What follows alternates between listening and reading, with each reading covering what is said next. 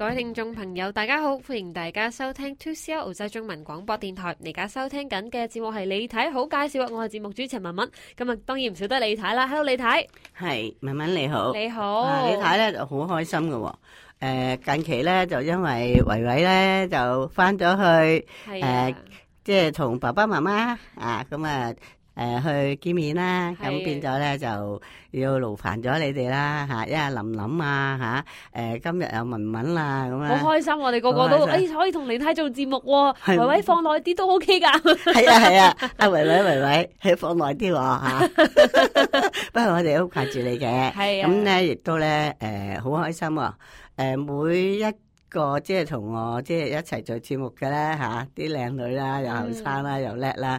咁但係咧，就個個咧啲名咧都好 double 埋嘅喎。啊一間嗰時啊，阿琪琪啊，Ừ. 誒、係阿琳琳啊，維維啊嚇，一間阿文文啊咁嘅喎嚇。係咁我就所以咧，我上一次咧亦都係阿琳琳，我又叫咗兩次琪琪出現，真係唔好意思。因為咧，我每一個咧，我都好喜歡佢哋咁啊，擺咗喺心咁啊，隨口噏下咁啊，已經有好多個走出嚟㗎啦。咁但係咧，亦都係好衷心嘅咧，就係話真係好衷心喺收音機旁邊聽眾咧，聽我哋呢、個你睇好介紹嘅節目咧，唔覺唔覺咧超過廿年有多㗎啦。嗯咁誒誒，亦都要得到大家嘅支持，我哋咧自有呢個嘅長壽節目啦。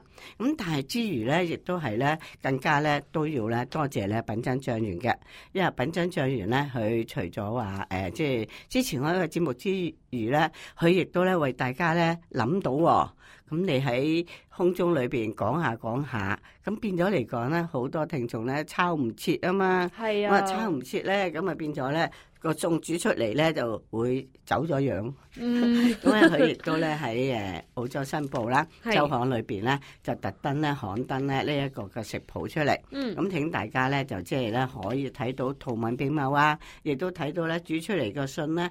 嗰個餸咧係點嘅樣啊？咁啊自己咧就有信心咧嚇，咁、去買餸啦、煮啦咁，咁啊所以咧亦都好多謝佢，多謝之餘咧更加要咧要多謝多多多多一次，係 仲要多多點解咧？因為佢嘅產品咧就係、呃最主要佢百年老字號啦嚇，嗯已經咧係百年醬油嘅經典，但係最咧能夠令到我哋咧就可以健康喎、點樣嚟自健康咧？就因為佢嘅產品咧就天然生晒，冇防腐劑，冇人造色素，咁大家食起上嚟咧就會健康啦。咁其實大家家庭主婦咧就唔好咧覺得我哋咧淨係識煮飯，冇乜貢獻對家庭，其實好大貢獻㗎。我哋係家庭裏邊嘅守龍門嚟㗎。係啊，嚇，因為嗱，如果你雖然話醬油啦，點點滴滴每日食好少啦，咁誒唔係多嘅，唔覺嘅，但係咧，當你咧日積月累嘅時間咧，擺咗喺我身體裏邊咧，變咗咧，亦都會咧病從口入。係嚇，冇錯啊咁，所以咧，亦都真係好多謝咧，誒品珍章園，佢真係咧。秉承咧，即係百幾年嘅歷史，都係古法炮製，用料上乘之餘咧，亦都咧係冇呢啲唔健康嘅食物出現嘅產品出現。咁嗯我哋咧都要多謝佢。咁呢期咧，我哋咧就家下天氣咧涼涼地喎嚇，咁係樣咧我會介紹呢個栗子雞煲啦。咁咧嗱，誒栗子雞煲裏邊咧就有磨豉醬喎。咁係咧誒呃品質咧選用咧特級嘅黃豆製成咗呢個傳統秘方嘅香料啦，同埋香料。咁咧佢嘅豆味咧好香濃啦，風味十足。烹調咧小炒啊，同埋醃排骨啊。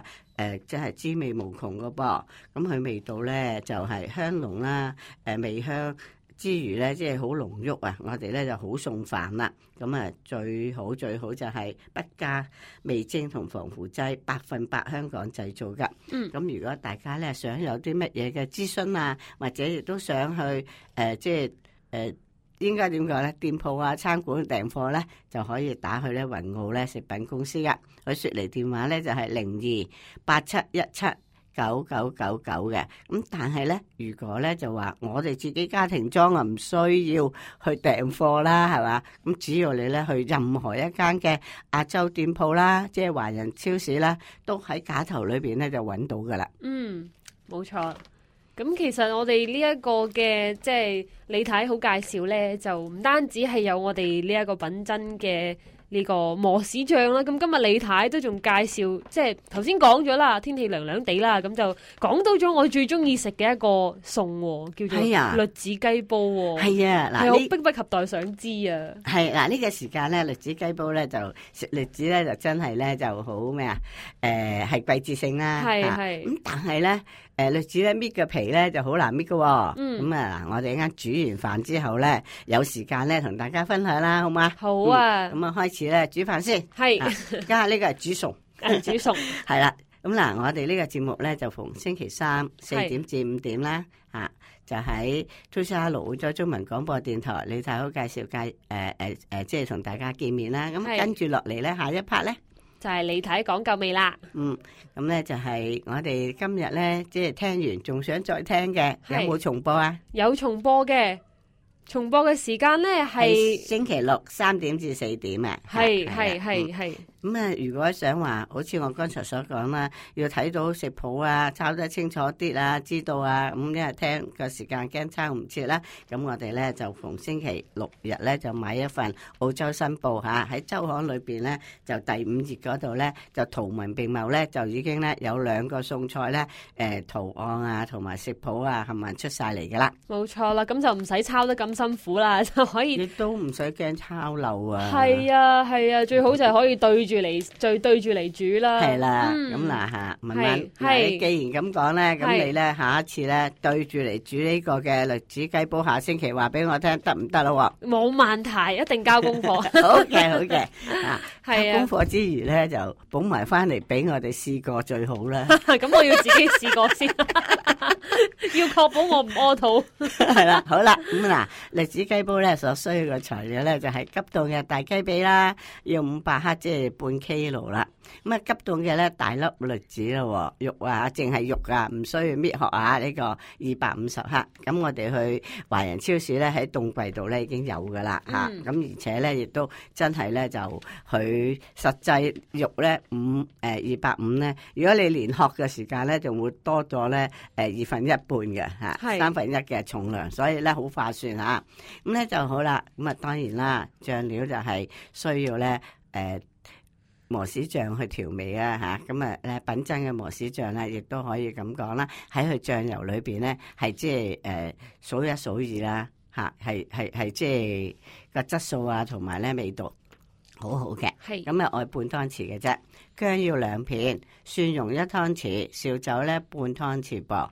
咁呢醃雞嘅料咧，咁我哋咧就需要品真嘅雙老頭抽半茶匙啦，胡椒粉咧些少撈勻佢，咁啊醃佢一陣。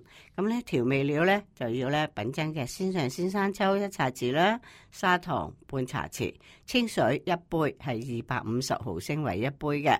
咁咧嗱，呢個咧誒一杯嘅清水咧就係連埋咧煮呢個栗子剩落嚟個汁噶啦吓，嗯咁咧、就有咧需要打個生粉芡噃，咁你個生粉芡咧，即係我平時打芡嗰啲啦，咁啊需要咧生粉一茶匙啦，清水咧就係、兩湯匙撈勻佢嘅。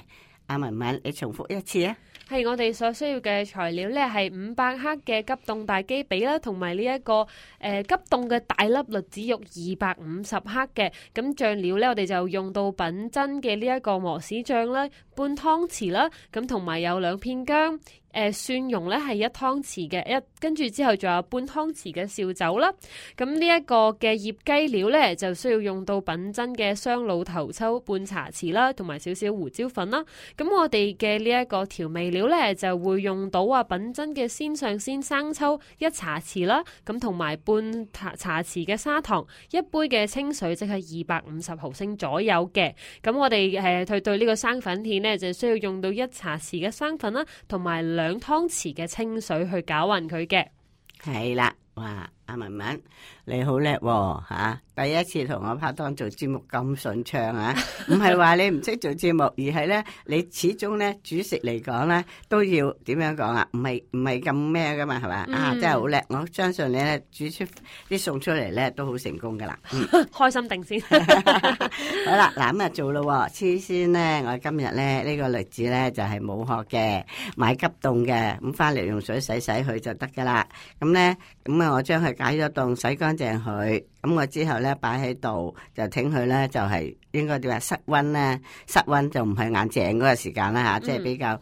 誒佢呃温和翻嘅吓，咁我哋然之後咧就燒熱個鑊，乾淨嘅，抹乾淨佢，唔好有水，俾少少嘅油落去，咁咧就攞呢一啲嘅誒誒呢個嘅栗子落去咧，就將佢兜兜佢。點解要咁做啊？咁因為咧，凡係炆嘢，豬肉又好或者炆任何咧，我哋兜一兜佢嘅話咧，佢一陣間咧就唔會炆到嗰啲碎晒啊，嗯，啲栗子會碎咗啊。啊係係係，咁但係咧，佢雖然淋咗咧，佢都軟粒喺度啊，嚇係咁樣，咁啊兜一兜就得噶啦。咁啊，跟住咧，我哋咧就俾兩杯半水落去，兩杯半水咧，咁啊啲水咧就煮滾咗之後計，咁啊用慢火，咁啊炆佢四十五分鐘。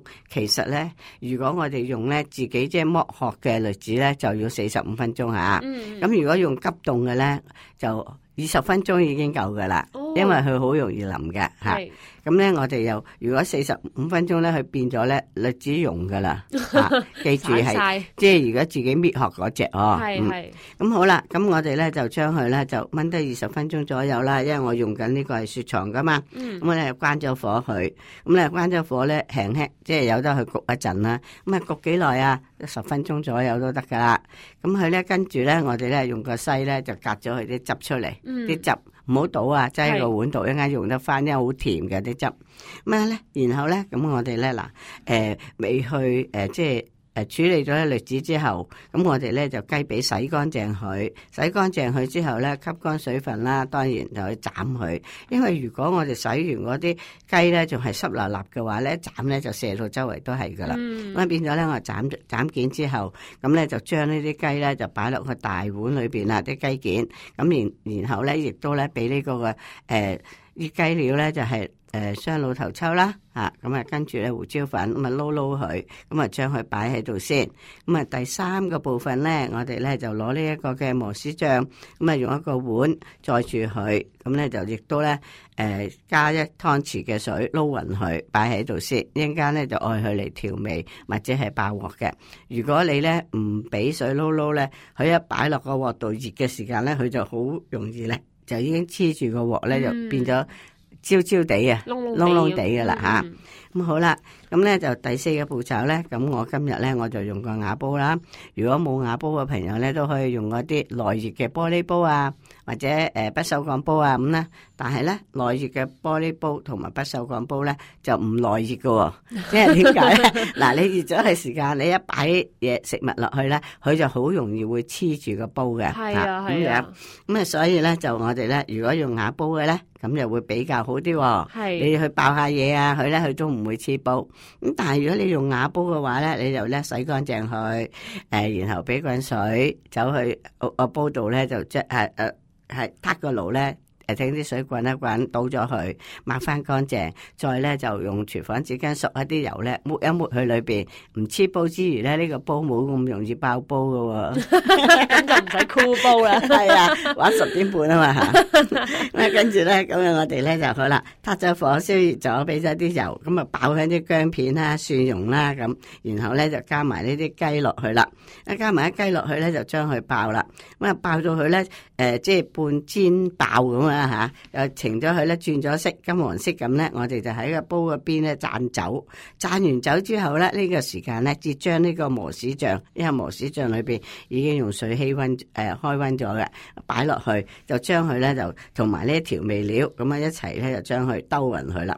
兜勻咗佢之後咧，呢、個時間咧，我哋挺佢滾咗火先，嗯滾咗啦。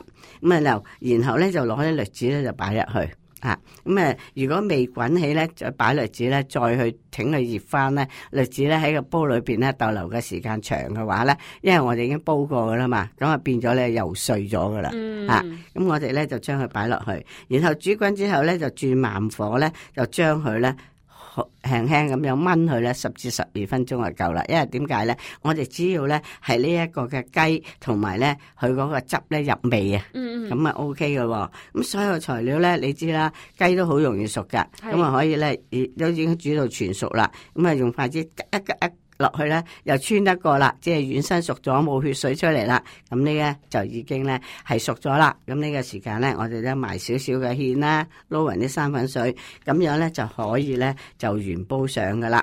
但係如果我哋用嗱，好似剛才所講啦，我哋可以用誒急鮮嘅光雞啦嚇、斬件啦，或者係用雞翼啦嚇，咁、或者甚至到家下咧，我用大雞髀啦咁。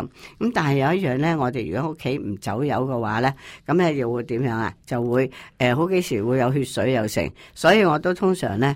誒、即係我咧就將佢用個之前用個煲煲啲滾水，俾薑葱落去，一滾咧我就擺啲雞落去，啷一啷攞翻上嚟，然後再去煮。輕輕飛一咁飛。我呢個咁嘅栗子雞煲咧，煮出嚟又靚，就唔會有血水啦。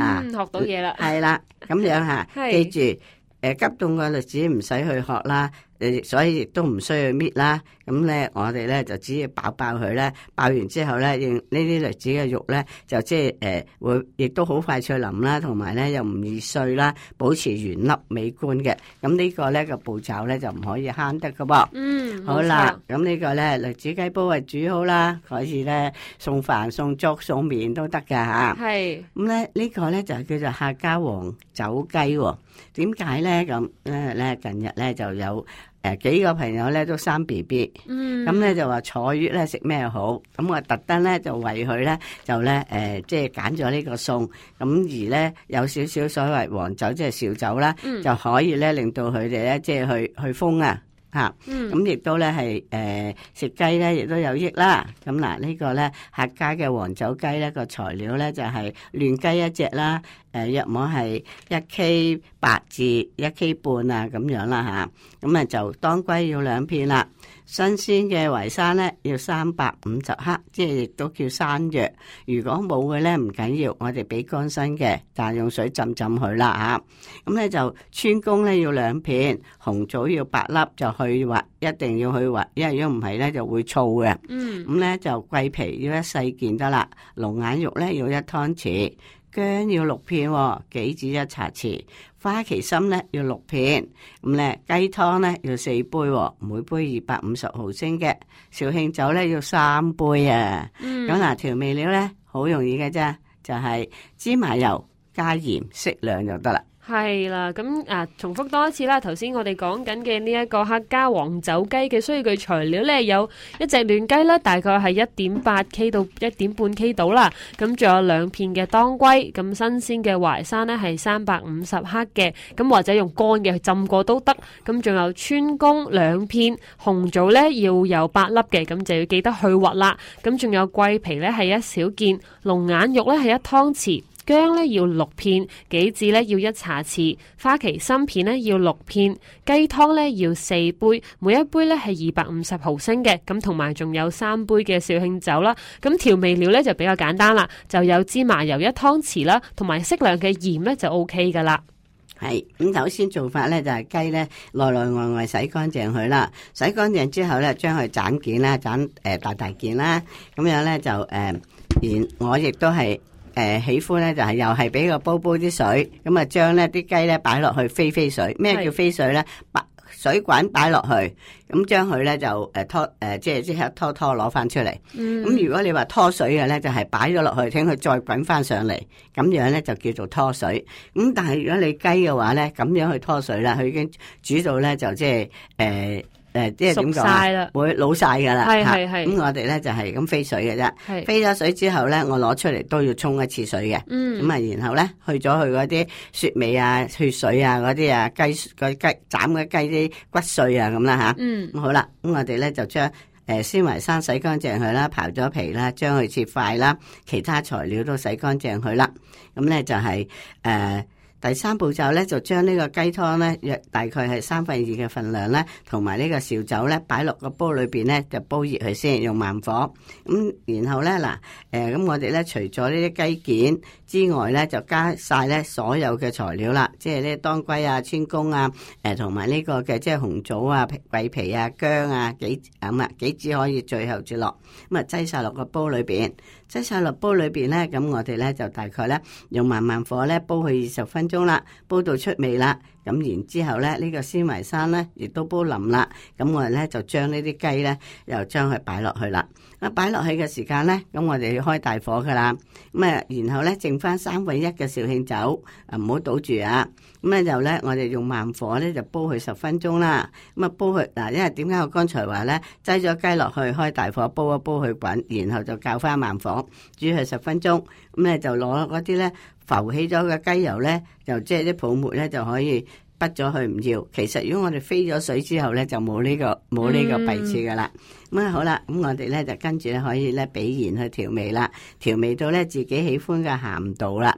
咁啊跟住咧，最後咧我哋咧就可以就係、誒、即係倒埋呢啲酒同埋芝麻油，咁啊原煲上噶咯喎，係咪好快脆咧？嗯，而且咧，亦都係咧，對於誒誒，即係誒產婦啊咁嚟講咧，係一種補身嘅，甚至到我哋平常人啦、男女老幼啦，老幼就小朋友唔食得啦，咁啊即係誒誒，即係誒男女啦吓，係咁樣咧誒就都可以咧誒，即係呃誒食嘅呢個時間。咁紹興酒咧就叫做。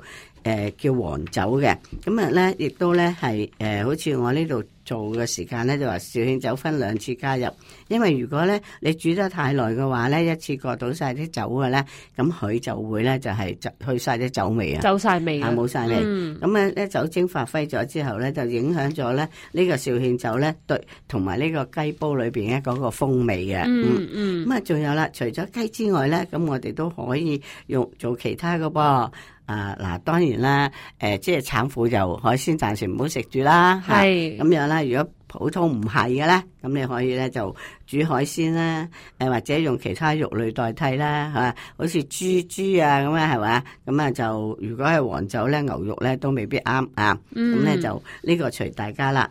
咁而呢個咧。誒誒、即係客家嘅黃酒雞咧，可以強身強壯身體啦，亦都好適合我剛才講咗產婦啊，或者甚至到婦女又好，甚至到男士們都得嘅。呢、個天氣咁啊可以補身嘅喎、咁烹調嘅時間咧，就在乎咧我哋用咩肉類啦，啊煮到熟嘅時間咧，咁啊已經啱噶啦嚇。嗯咁誒誒食誒熟咧，有人咧就會話我用筷子穿得過就 O K 啦，係但係有人就話唔係喎。誒 誒長者啦，啊冇乜牙力咧，咁你可以煲翻腍啲啦嚇，呢、個隨大家嚇、同時咧，我哋仲有一樣喎、唔係一定話要食肉噶，咁咧亦都可以誒加啲薯仔啊、嗯番薯啊，咁啊唔係叫你成個刨晒皮切件切係塊啊。係 咪嗌你煲嚟煲去都煲唔熟成隻啊！咁啊芋頭啊咁係樣代替咧呢、個誒、呃新鮮嘅淮山嘅喎、咁咧而且咧仲有咧，甚至到咧可以咧即係喺雞快熟嘅時間咧，咁咧就佢咧就點樣講啊？我我哋咧加加加啲雞入去嘅時間咧，嗱薯仔、番薯、芋頭都好容易熟嘅。係啊係啊係啊，咁啊，然後咧啲雞咧，咁啊，我哋咧亦都煮好咗噶啦。然後呢個時間加入去，咁變咗咧就效果咧非常之唔錯嘅。煮雞嘅時間咧，一定要用慢火，如果唔係咧，煮出嚟嘅雞咧食落去咧就鞋口嘅咧。係啊係啊，同埋就嚟起煲嗰陣時都可以加啲粉啊麵啊，咁就一鑊過好開心喎。係啦，咁係但係嗱，冬天咧就係最啱食栗子嘅時候啦。但係咧，栗子雖然好食，又唔可以食好多喎。係尤其是有啲咧人士咧係即係唔可以多食嘅。邊幾類咧？就係、呢，咧，即係脾胃虛弱啊，誒、又唔適宜食生栗子添。咁啊，要應該炒熟或者咧煨熟啊嚟食嘅。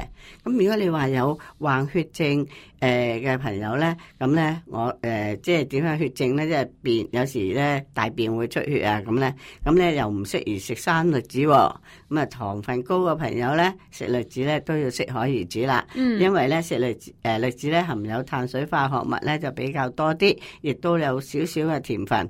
咁咧佢亦都咧係係誒誒誒，即係小食啦。無論喺生食或者炒食。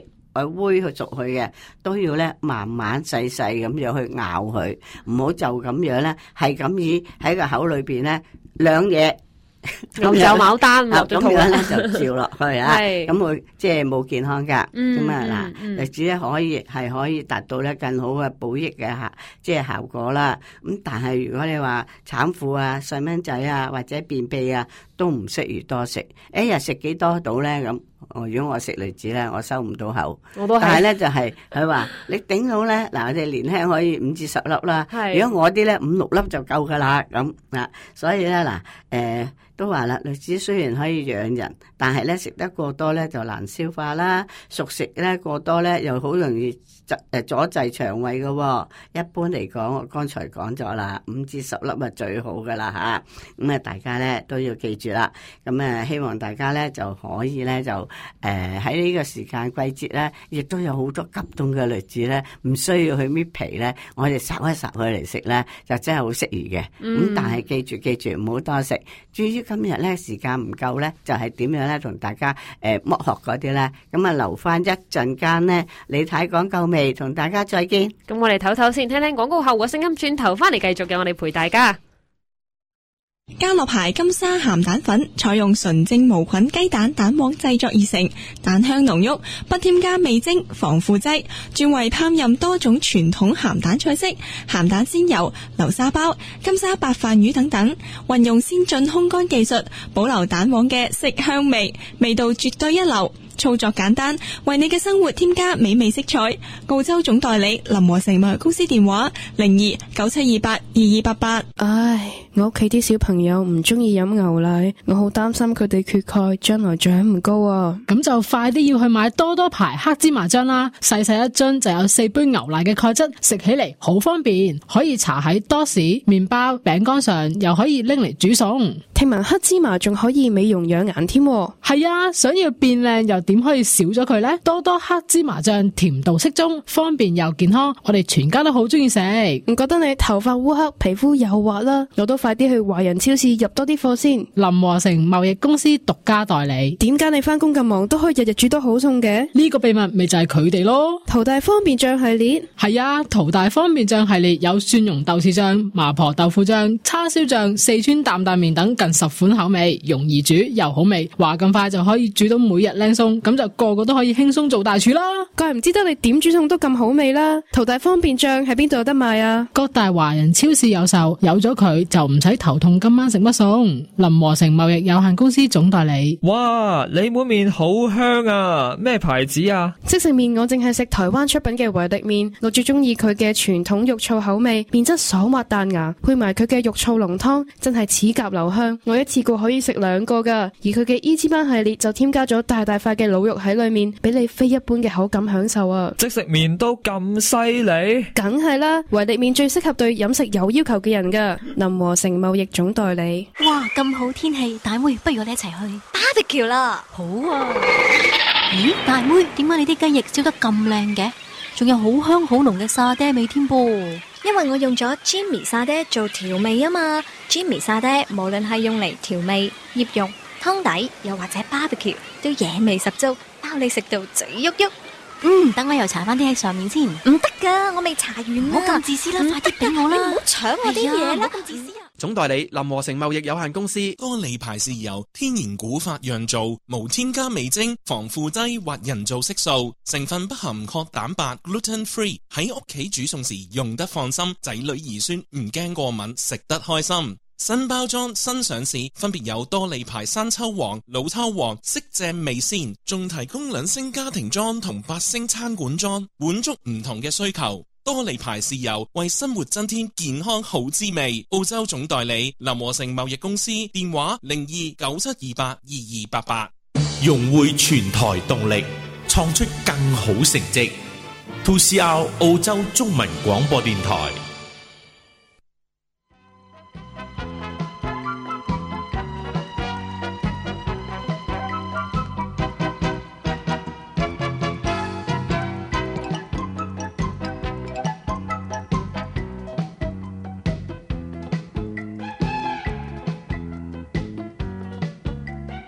Hãy subscribe cho kênh Ghiền Mì Gõ Để không bỏ lỡ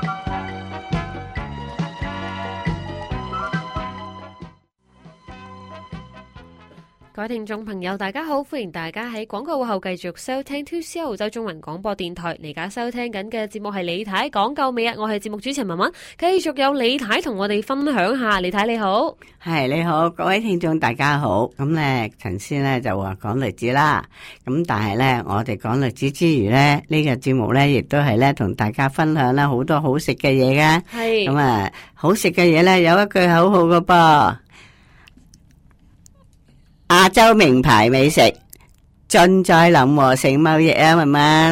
啊刻着我的心啦，而家系啦，係啦我同你搶咗講出嚟 先，我睇住你擘大口要講噶啦，唉，你睇啊，講搶咗先。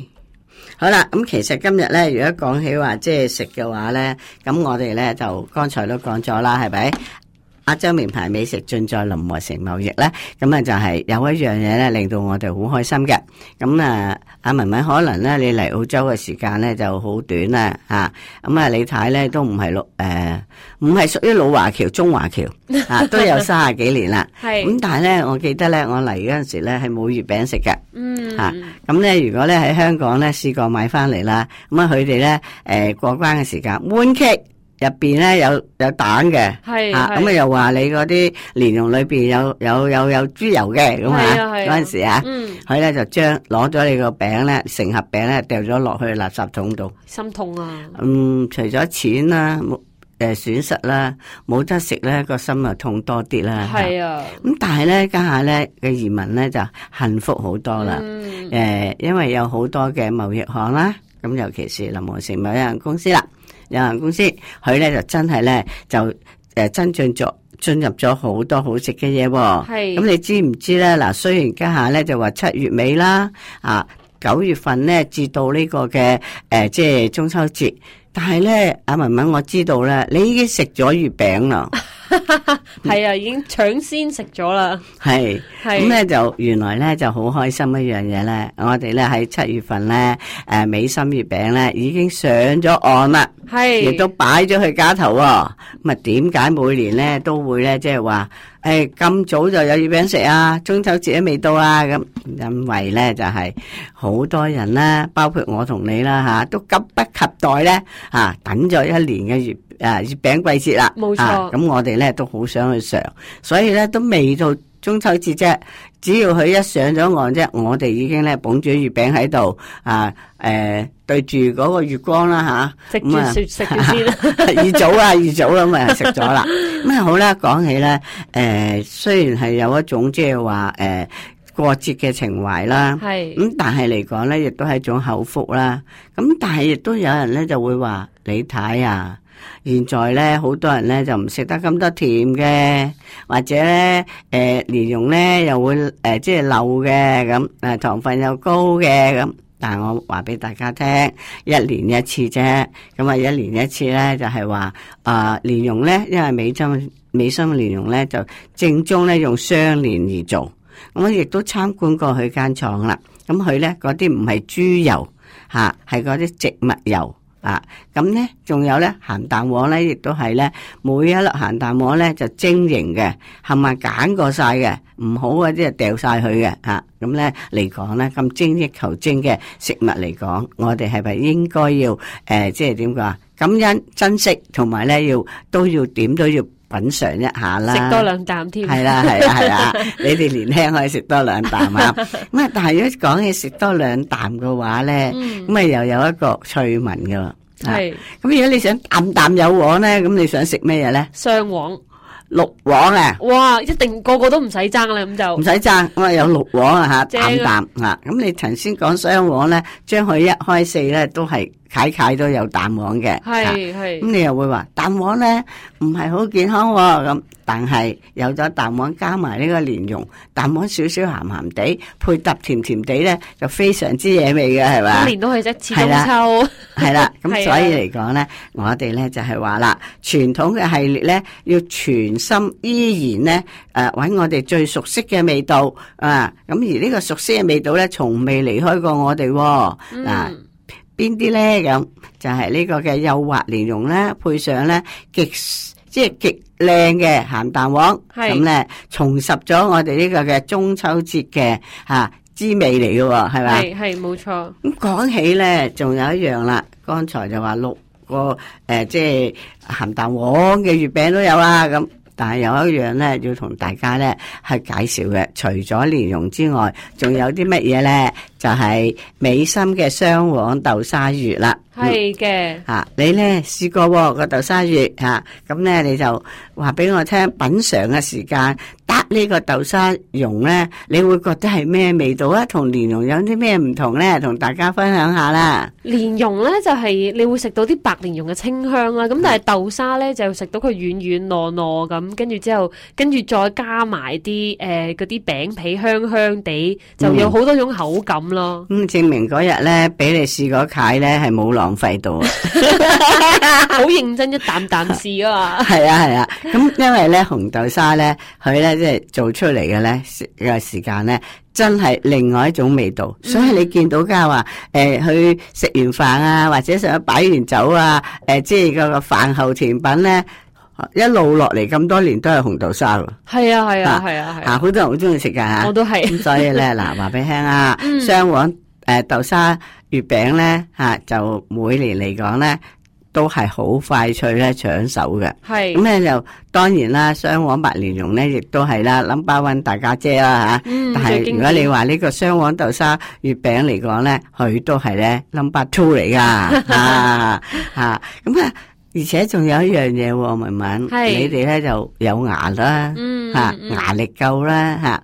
咁但係咧，誒、年長嘅人咧，佢哋咧就以前咧都好中意食，家下都好中意食，係不過家下牙力唔夠，咁咧就點樣咧咁喎？咁有一個咧就我我托賴我家都可以食 到嘅，就係呢個咧經典五仁月餅。係哇，犀利啦！喺裏邊一果仁啦、吓瓜子啦，係嘛？係咁啊，同埋咧又食落去咧有啲係金金地嘅吓，咁、呢、個係即係我我覺得好似係唔係有呢個糖冬瓜咧吓？好似係唔知有冇啊感覺。咁有個味道啊嗯嚇，非常之好食嘅。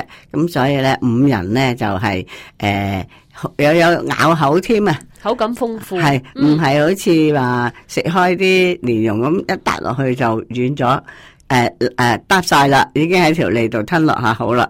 咁啊，但係咧五仁咧另一種食法嘅嚇，咁所以大家咧不妨咧又可以試下喎。咁、嗯但係咧試下之餘咧，阿文文。係我話俾你聽，有一個咧，誒、即係七星伴明月喎、咁、嗯你知唔知道咧？佢裏邊咧有啲乜嘢咧？同埋咧，點解呢個七星伴明月咧？李太咧就咁中意，亦都每年咧都去誒同、大家推薦一下嘅。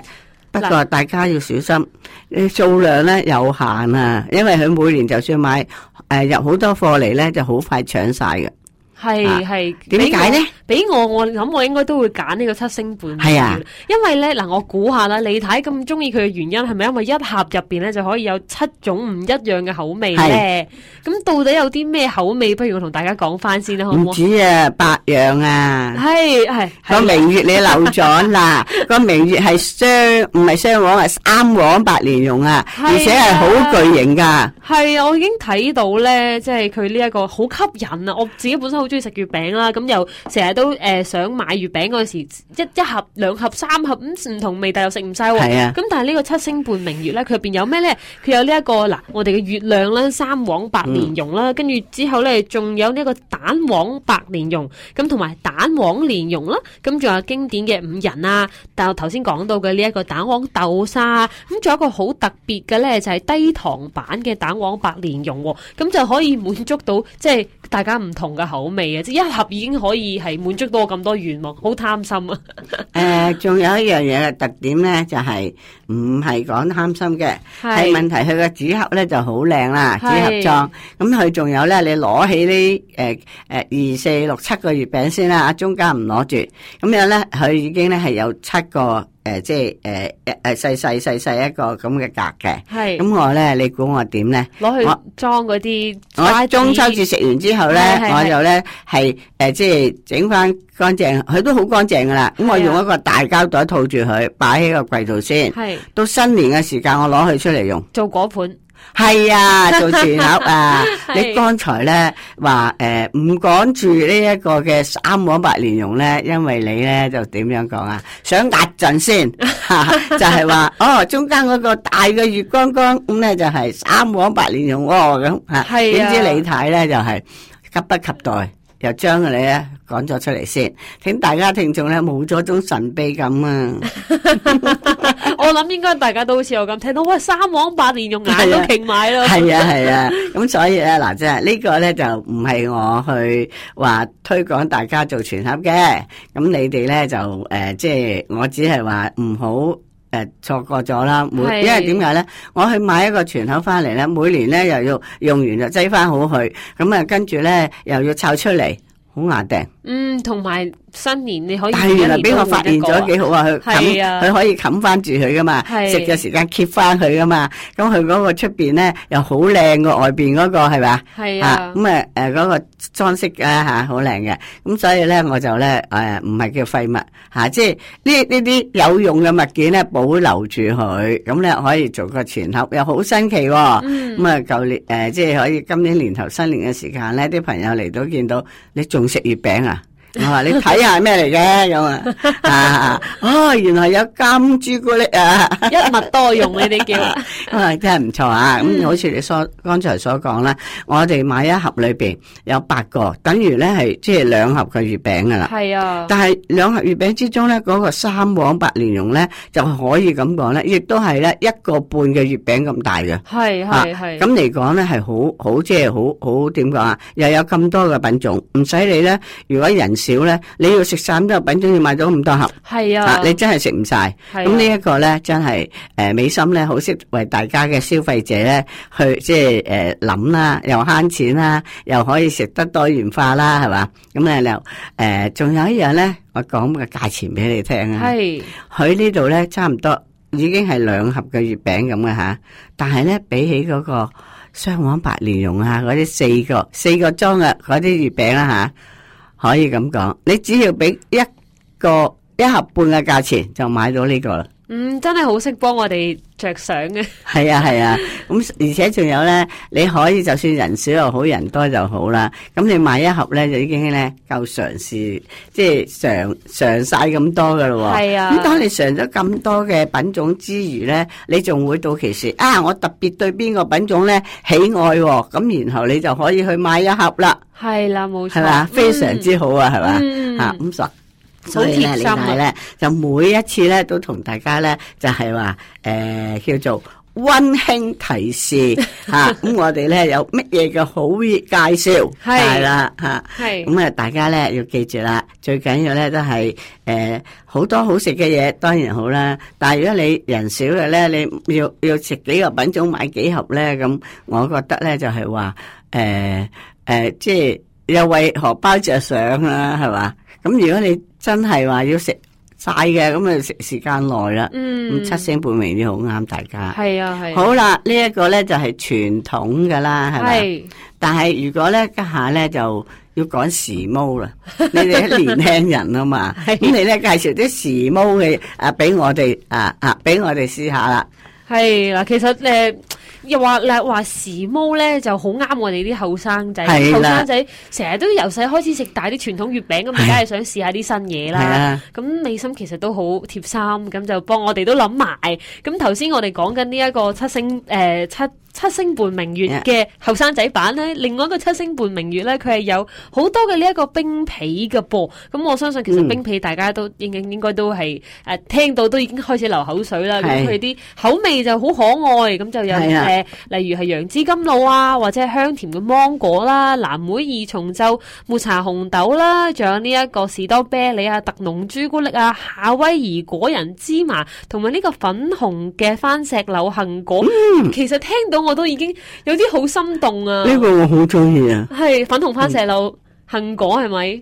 係嗯，其實诶呢一啲冰皮月餅咧，佢同傳統月餅比咧，佢嘅口味會更加多啦。咁同埋佢係诶，即係佢嘅果餅皮咧係會比較薄啲，跟住之後係好似涼浸浸咁，好好食噶。好似誒、呃其實呃講起上嚟咧，咁我哋好多時咧，年輕人咧都中意食誒佢冰淇淋啊，即是雪糕嗰類係啊，啊凍嘅。咁佢咧，你擺去雪櫃攞佢出嚟，喺室温度咧略略攤一攤佢咧，切咗佢。又其實咧，成個食咧都好和味。係但係咧，我都喜歡咧將佢切去四塊，因為點解咧？切四塊咧，我慢慢去食咧，咁咧就唔好一啖咁食咗咧，就變咗好似。點樣啊啦？好似仲有啲手癮未啊口癮啊口癮未過完嘅，嚇係嘛？食完仲有，食係完即仲有係。 咁你你你，如果你咁一個個咁食咧，咁啊即係點講啊？第一容易飽啦。係啊咁如果我慢慢食，有喺度睇緊電視嘅話咧，咁啊即係我覺得咧好享受噶噃。係啊，可以同人分享添，嗯即係我哋一兩個味咁嘅切開，大家分一分。咁你剛才所講咧就係係七星冰皮七星半明月啦，咁有八個啦吓。係咁但係咧，如果咧有有有啲啊年輕人士就講係喎，我又想經濟，但係咧我咧亦都咧就又好想食，但係我食完呢八種之後咧，我種種都中意，點算好啊？咁啊，咁係咪要買一盒盒又又八個又幾多個嗰啲咧？咁唔使啊，有係孖裝啊！哇， 好兩貼心。兩兩個一盒啊，有係係所以嚟講咧，你可以咧，亦都話買住兩個一盒嘅品味試下先咁。係啦好啦，俾你試勻晒啦，咁咪你自己咧就知道邊一樣，咁我要入邊樣。咁你話係咪即係為大家好設想咧？嗯，冇錯啦，咁就唔使話我一定要我中意，我就要買食四個咁食唔晒。係啊，咁、嗯，但係有一樣嘢咧，嗱，誒我哋咧就如果你話愛嚟送禮咧，就非常之好啦。傳統嘅咧就送俾啲長輩啦，嗯呢啲、年輕嘅啦，咁啊年輕人要你送禮咩？吓，唔係，咁我係年輕人咧，有小孫子啊，啊，係啊，呢啲係啦小朋友會好中意。係，啊，係嘛？係啊，咁變咗嚟講咧，嗱，咁佢小孫子梗係我哋買嘢俾佢食噶啦，咁咪係咪要送禮咯。嗯， 係對係對小朋友嘅愛嚟係咪嘅。咁啊，仲有啦，咁啊有啲即係吓爹哋媽咪，係呢啲仔仔女女都唔係大喎，係嘛？係咁係都係係要你俾錢嘅。係咁變咗係嚟講咧，咁咧，咁啊又係又係你買俾佢食，咁啊又係佢送禮啦。咁你唔係㗎，你買盒翻嚟咁樣啊，俾佢打佢嗰陣時，你睇到佢嗰個表情啊，哇，好似一個太陽升上嚟嘅陽光。流晒口水添。係啊係 啊，咁啊真係。呢樣嘢咧就除咗話即係誒誒點講啊好食啊誒之餘咧都係有一種温馨喺度嘅嗯，喎，冇錯啦。係啦。嗯咁啊講咗咧咁多月餅啦，但係咧係我亦都要講咧誒唔知係男人至愛啊，就女人至愛，就係咧貓山王啊，係我嘅至係我至愛，我諗都係女士們多啲。愛。 係係啦啊，，咁我非常之至愛嘅。如果一有貓山王咧，咁誒，我每年咧都會買買買買噶，買幾盒。係咁翻到嚟咧就慢慢食。咁啊，但係有一樣嘢咧就係話咧，誒中意食嘅人咧就話好誒、好食好好香香好食啦。嗯唔中意嘅人咧就話臭噶啦，嚇係好似啲貓屎除啊咁啊嚇嚇咁但係都唔係咁講㗎，真係你咧誒、呃、試下食啊，真係好食㗎。我第一次食榴蓮咧就。我嗰陣時咧，有有有即係有親戚啦，買啲榴蓮啊，咁啊喺新加坡、馬來西亞翻嚟，咁咧就我覺得喺我屋企食好臭好臭，但係咧佢竟然間咧整咗個榴蓮肉咧，黏住我鼻角，拉落個口得啦，你咁咁啊好啦，掹咗個口啦，咁啊跟住擺咗我口裏邊，冇擺晒啊，擺半個，合埋啦咁，咁啊合埋，合埋一滴，哇！好甜。哇！驚為真係咁好食喎！係之後咧，我嗱嗱聲撥開佢隻手，攞埋佢 嗰嚿，滴滴滴滴滴，咁咪食晒。咁之後咧，我就愛上咗榴蓮啦。係。咁原來食榴蓮係咁樣開始嘅喎，係，我諗大部分人都係，我細個都係嘛係俾爹哋咁樣塞噶。係嘛？係啊，佢話我好臭好臭，我講佢哋扯啊，走走走，我喺我屋企食啊，食臭我間屋企啊咁啊，咁啊，點解你咁中意食咁臭嘅嘢咁？點知佢咪掹大鈎之後咧，我唔知係誒、呃即係點講咧，係覺得我掹大嘅口係啱啊，還是我掹大嘅口唔啱咧咁啊嚇？但係咧誒榴蓮咧都係好補身嘅。嗯，咁但係補身之餘咧，就食榴蓮咧，大家要記住咧，又要有幾個地方你要點咧留意。食咗榴蓮咧，唔好飲酒，唔好話 誒啤酒啫，咁都唔得。係啊，咁如果你話食咗榴蓮咧，又走去即係話誒去去去飲酒咧嘅話咧，就會咧誒、诶、假如啊，嗯年紀長噶啦，血即係驚我啲血壓啊，嗯，啊，其他咧都係唔好嘅。係但係係如果講咧，我分享一次你聽，係我試過係食榴蓮飲酒，係我係有個朋友咧就好好痛錫我噶，係係女士嚟噶，嗯咁咧佢就知道我中意食榴蓮，我要走啦，去機場。嗯佢咧就佢佢佢冇時間見我，送我機。佢咧竟然間咧就買咗個榴蓮，榴蓮之後咧就挖晒啲核，咁啊用食物盒載住。咁佢去到機場，我磅晒行李，成日得閒啊嘛。咁咧就揾一個角落兩個匿埋去 食。咁啊十幾粒榴蓮咧，我哋兩個人咧就食晒，即哇係每人都差唔多，起碼食五六粒噶啦。係係喂，之後咧食完咯喎，咁啊好啦，咁啊上機啦吓我，上機咧咁啊，唉咁咁早上機點咧？咁啊諗住飲一杯餐酒啦，係飲完餐酒我就可以大覺索瞓翻，诶、呃、几个钟頭就睜大隻眼就食完早餐落機啦，係點知弊啊！我飲完我杯酒咧，我自己個人啊，嗰陣時都係應該係秋天嚟嘅。哇！十隻手指好似嗰啲血液咧，好似漲出嚟，想喺我手指尖嗰度跳出嚟。哇腳趾又係，點解我個頭咧又又即係诶塊面好紅啦，同埋咧個頭嗰度咧好似有好多嘢漲住我咁樣，即係我成個人咧就。即係直情想跳跳跳下跳下咁樣漲到，即係漲到嗰啲咁嘅，令到我嗰個感覺啊嗯，漲卜卜咁樣嘅。嗯咁我唔知道做乜嘢喎。咁我話點解咧？係咪未開機好熱啊？嗯咁啊即刻咧就去去教嗰個冷風啦、係出對住吹啦，都唔係喎。咁然後咧，我突然間咧就諗起啊，我食咗榴蓮啦。嗯咁啊，即刻撳鐘咧，就叫空姐咧攞一支咧一 l i t 誒兩 l i t 嗰啲水俾我啦嗯，淨係攞 l i t 空姐話咁大樽，我話你攞嚟攞嚟。然後咧，我 b 呢個落飲咗咧一公升。係咁之後咧，個人就舒服啲，跟住咧就嗰、個時間咧就係、至開機，即係個機飛啦。嗯嗯如果你話我真係誒、呃有血壓高嘅，或者我又感氣沖沖嘅，咁我又係架機又飛嘅，咁你係咪好危險咧？非常之危險啊咁啊！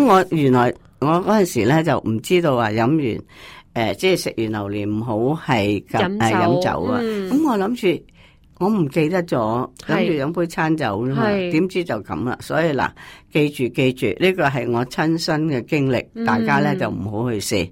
咁啊，仲有一樣嘢咧，我又試咗，即係要聽下人話嘅，係就紅棗啦。係剛才我咪話啲紅棗要去核嘅。係啊係啊，紅棗咧，咁啊我就誒、呃我我我嗰陣時結咗婚啦，咁咧我我家姑咧就叫我嗱買咗一包紅棗雞心棗翻嚟同我剪咗佢，核去咗個核，咁我未去剪啦，剪完咧去咗核就擺喺個碗度啦，嗯咁我又覺得點解唔要核咧咁嗯喎，我攞粒核咧就嚟試下喎。係哇咁甜喎、唔愛 喎、咁我剪剪剪，剪咗成碗啊！係咁咧就之後你知一斤裝噶嘛成碗，咁我好啦，俾翻啲紅棗佢啦啲。肉佢咁我攞嗰啲嗰啲紅棗咧，就煲水喎， 啲核啊，啊啲核去煲水啊，咁啊煲咗咧一碗一杯水啊。係係咁我去飲喎，哇，非常之甜，好好飲啊！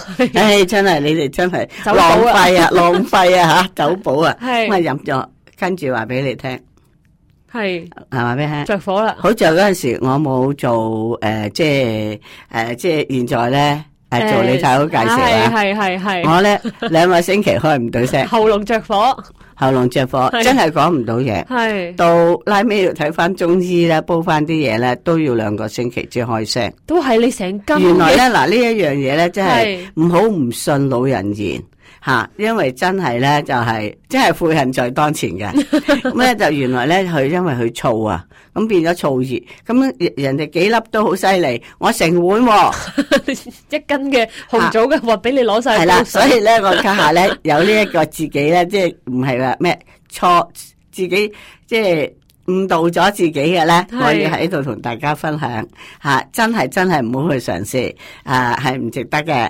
嗯。冇錯冇咁同錯，埋仲有一樣嘢，咁啊話好在開翻到聲啫，係開唔到嗰陣時，我就已經要做手勢喎。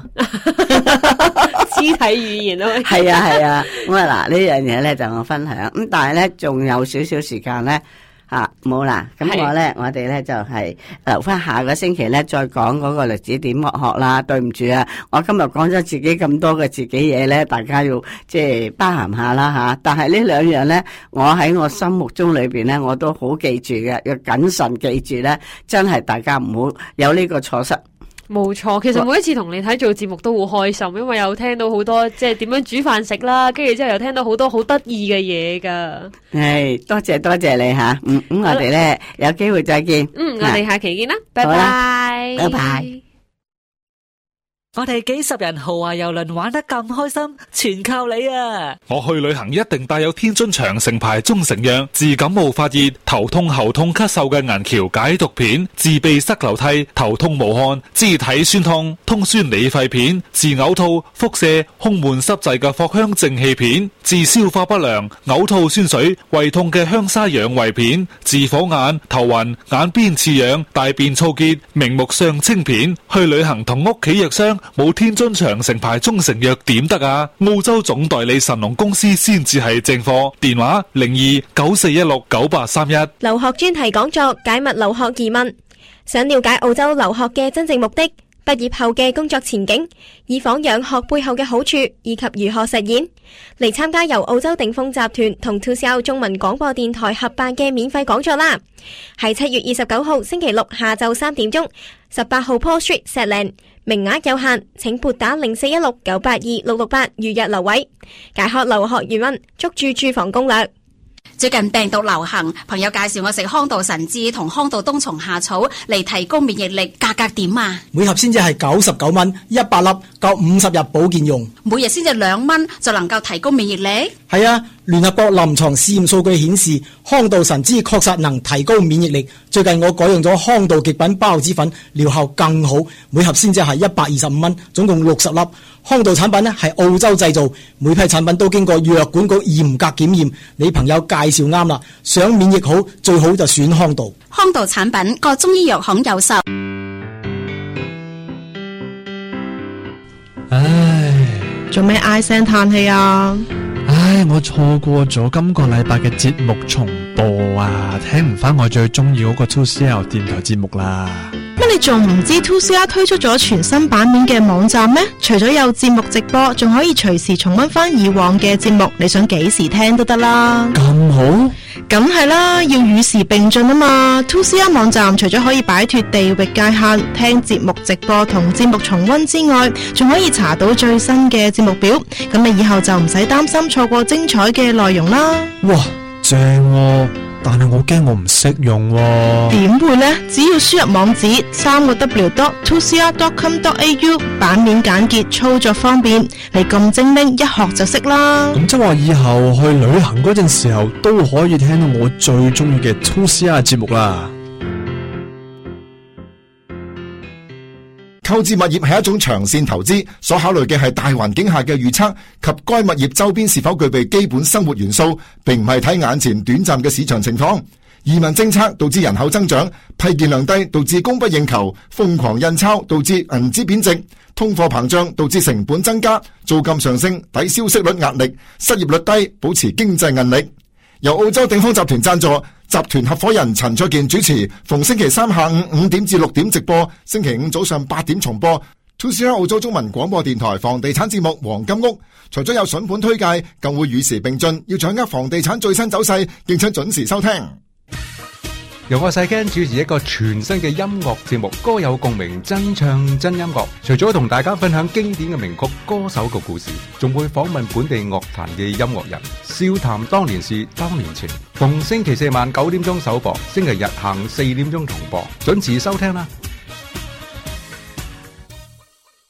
今次嘅功課就以維森同翠絲所畫嘅維他奶同維他檸檬茶最神似，令人望見就想飲啊！而小玲同思維呢兩幅維他荔枝水同茉莉花茶呢，就最有創意，希望可以夢想成真啊啦！阿 Sir，你 out 啦！維他荔枝水同茉莉花茶而家到處都買得到啦，睇下呢支最新出品嘅膠樽裝維他綠茶，晶瑩又放向，我請你飲嘅。維他飲品總代理林和成貿易有限公司，電話九七二八二二八八，口味多元化日日飲維他。經濟低迷，喺澳洲資金仲有咩出路？點投資先會有好嘅回報呢？想知道點樣喺逆市中投資有道？請收聽胡嘉龍投資新機遇，由專業理財師胡嘉龍先生為你剖析投資項目，介紹最新嘅投資理念。節目逢星期一、二、三下晝六點三，以及星期三、四、五早上十點十五分播出。電話零二九二一一零二二八。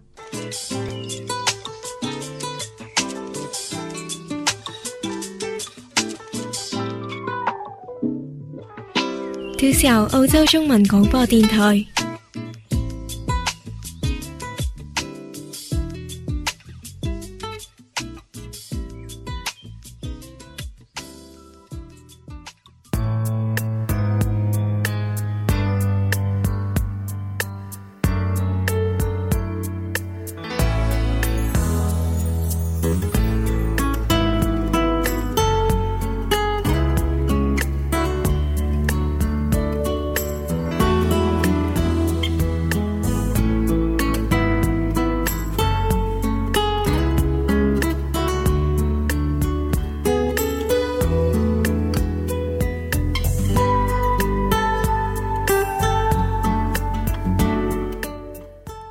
各位聽眾朋友，大家好，歡迎大家收聽 Two C 澳洲中文廣播電台。你而家收聽緊嘅節目係黃金屋啊，我係節目主持人文文。咁除咗我之外，仲有我哋鼎豐集團嘅合伙人陳卓健先生，陳生你好。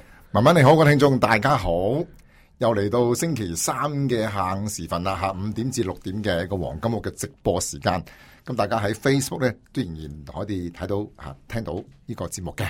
咁當然都喺 Two C R 嘅官方網站都可以收聽嚇、啊我哋叫做誒，嗯即係叫做節目重温啦咁樣咯嗬。咁另外都喺 Spotify 呢個嘅 app 裏邊咧，都可以咧啊聽到電台嘅精選嘅節目嘅。咁嗯我哋呢個節目咧都被被譽為係精選當中其中一個，係啊咁就係非常榮幸啊！係咁當然我個 YouTube 都可以又睇到又聽到啦咁樣嘅。咁亦都同阿文文講聲啊，你好嘛，好耐冇見喎，好耐冇見啦啊你啊青光眼咁喎，好似睇完極光，睇完極光就青光眼，去咗去咗邊度睇啊？去咗紐西蘭啊，塔斯塔斯啊塔斯曼尼亞，係啊哦塔斯曼尼亞都係離開個島啊，係離開島個島啊，好好好靚。我睇你誒朋友圈咧嗰啲相咧，哇，好靚喎， 係啊，好靚啊，哇，即係好好即係人生當中嘅一次經歷嚟㗎一係咪，一定要去睇一次，一定係唔一定睇得到嘅。咁咪就係咯，都唔知 嘅喎，你係唔知道，即係好似你當年決定嚟澳洲一樣嗰種留學嗰種心態，我唔知前景會點㗎，係㗎，闖一闖啦，咁樣試係下嘛，啦，闖出一片天喎，而家係嘛，係 闖出一片極光天咁。 係啊，睇到片極咁光其，實你你唔會後悔嘅。梗係唔會後悔啦。其實你知冇有冇後悔咧？真係講真，後悔有冇嚟後悔嚟選擇澳洲作為一個即係留學之地咧？冇啊，完全冇。冇嘅。咁當年點解你會你會選擇澳洲咧？吓，你唔選擇美國，唔選擇英國，嗱好唔得選擇意塔斯曼 尼亞？啊真係哦嗱呢件事好得意，因為我誒誒同經濟原因到家姐點樣未考慮噶啦，咁但係我自己嗰嗯陣時冇咁嘅意識嘅，但係我由好細個小學開始，我就已經同我媽咪講，我要去澳洲擠牛奶。吓咁樣啊？係啊，咁樣嘅，即係你嗰陣時好中意飲牛奶嘅，但係又飲唔到新鮮嘅牛奶， 我嗰 陣時覺因為得大頭奶澳洲呢邊環境好好好舒服啊哦嘛，，嗯咁樣嘅，嗯即係係啊純粹即係一個個一個一個童即係童年一種 dream 嚟嘅啫。係啊係啊，好細個哦嘅時候。咁但係嚟咗之後冇喎，牛都冇隻喎，可能 嚇即係全部都全部都係啊洗大餅分分鐘啊係唔我就係使嗰洗大牛隻，辛勤辛勤工作的 牛， 真係慘啊！咁就做咗隻做咗隻牛噶嘛係嘛？係唔係，其實其實誒好多人都有咁考慮嘅。係嚇，咁我啱啱就喺香港翻嚟嚇，咁啊叫做係誒、啊我哋嘅情係悉尼世界巡迴嘅第四場咁樣嘅嚇。係咁點知咧，臨走嗰日咧，仲要開多第五場，嚇啊臨別秋波第五場添咁樣，總共咧就五場嘅，都破咗我個人紀錄嘅，即係一個講座當中連開五場，我仲要仲要走雲南北半球咁嗰種嘅嚇，正咁都好好好受歡迎，所以令到咧就即係誒誒好多好多即係在場嘅聽眾或者係觀眾咧。係得到一啲最新嘅澳洲嘅房地產嘅信息嗯，嚇同埋咧啊都我當時即係今次去嘅時候咧，都咁啱得咁巧咧，就啱啱就係呢個嘅中學，即係香港嘅中學嘅放榜。係咁之後咧，啊整個香港嘅啊各大酒店都俾人 book 咗係，book 咩咧就 book 嗰個會場咧就做一個升學展。嗯嚇，即係話咧，既然你攞咗嗰個香港嘅大學嘅啊，咪譬如即係中學嘅誒誒所謂嘅成績，咁你會點樣？你嘅前途會點啊？去邊間大學咧？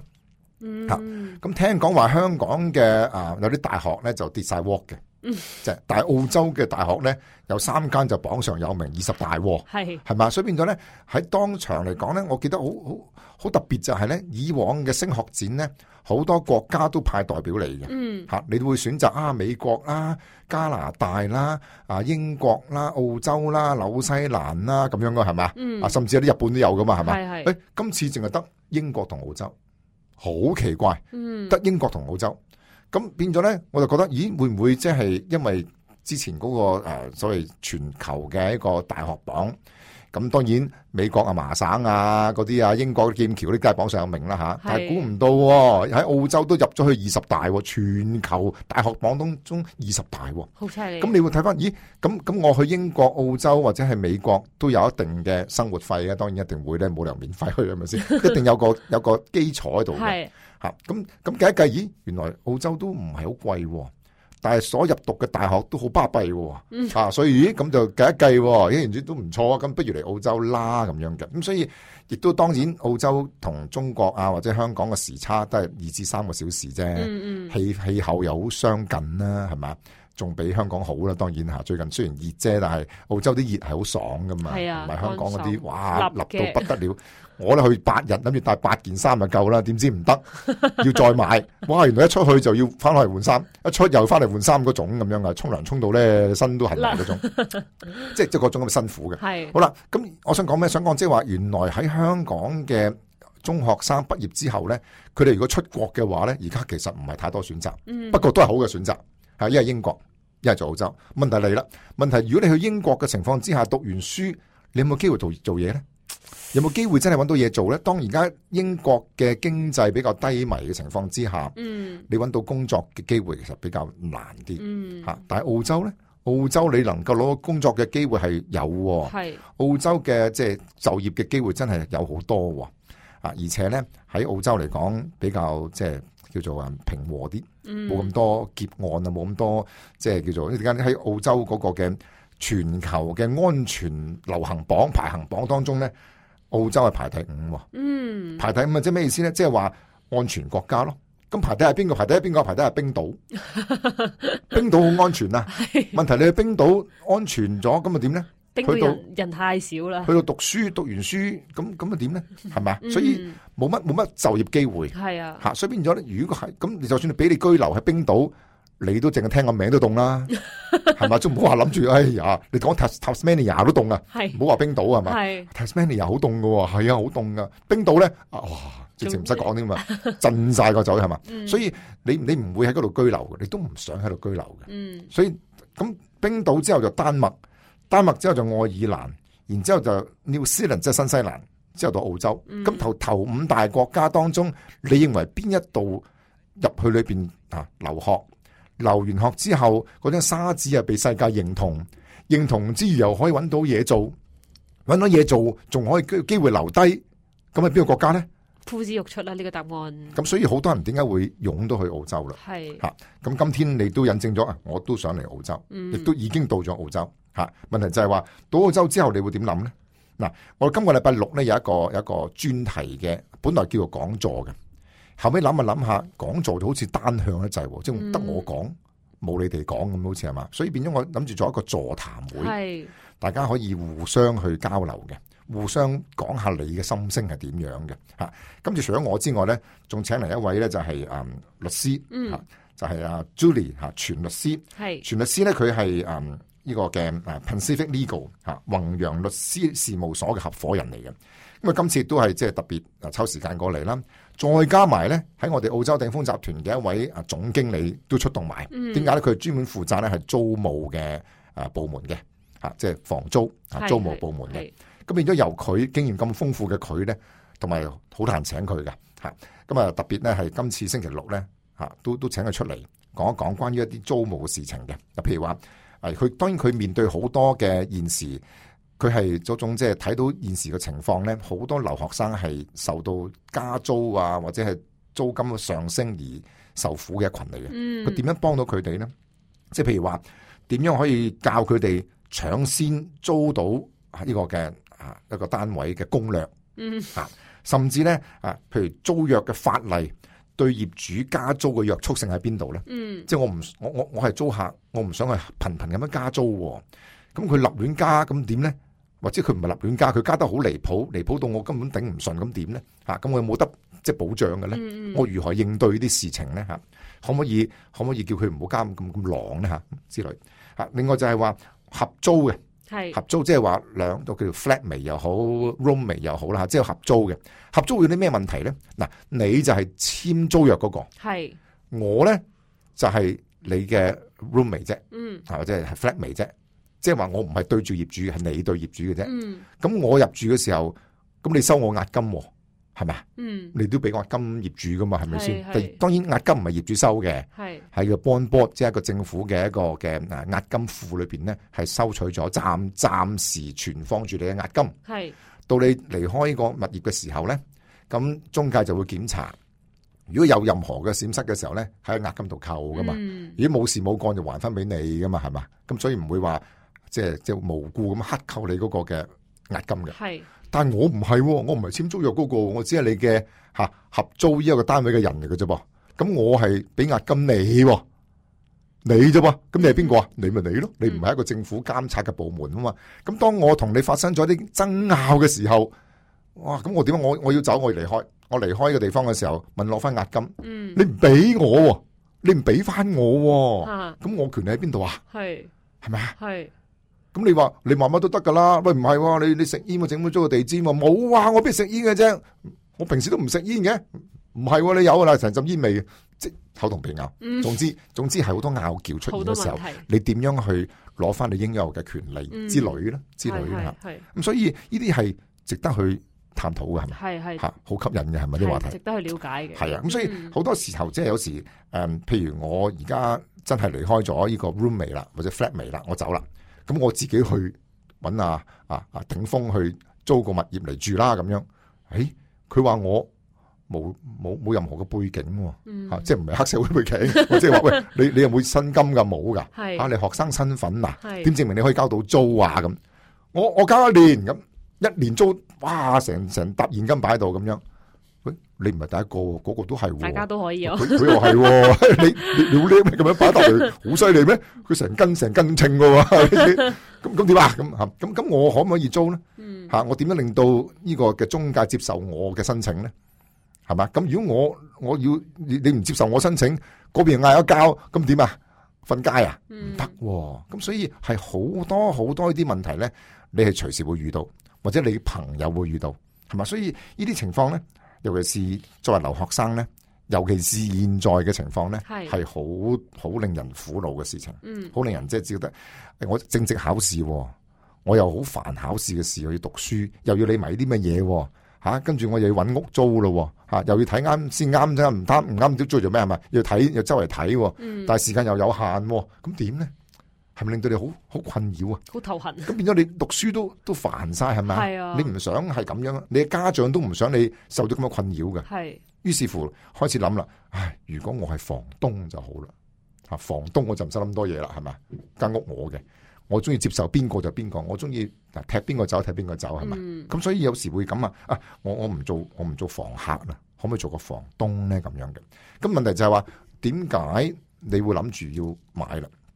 或者點點樣買法啦，嗯流程係點樣啦，係咪？咁可唔可以買啦？我作為海外人士，可唔可以買澳洲樓咧？咁啊咁中國曾經都限購啊，海外人士唔俾買澳洲樓，唔買咪中國樓噶嘛，嗯係係係咪？係曾經有限購啊，咁澳洲有冇限購嘅咧？啊，或者咁如果我貸款又如何咧？我學生過一名，咁銀行唔會貸款俾我嘅嗯喎，我點樣貸款咧？係咪？所以有好多好多問題當中，你好想問嘅。係 但係問邊個，邊個答你咧？邊個有資格答你咧？係嘛？所以有啲時候，有時一個講座咧，當佢一出嚟嘅時候咧，其實裏邊嘅內容係好豐富，嗯人哋做咗好多資料搜集，用咗好多功夫去俾答案出嚟吓，所以你唔好錯過，嗯有一錯過你就後悔，後係悔到不得了， 即係好似即係好似你你你明明諗住睇到極光噶啦。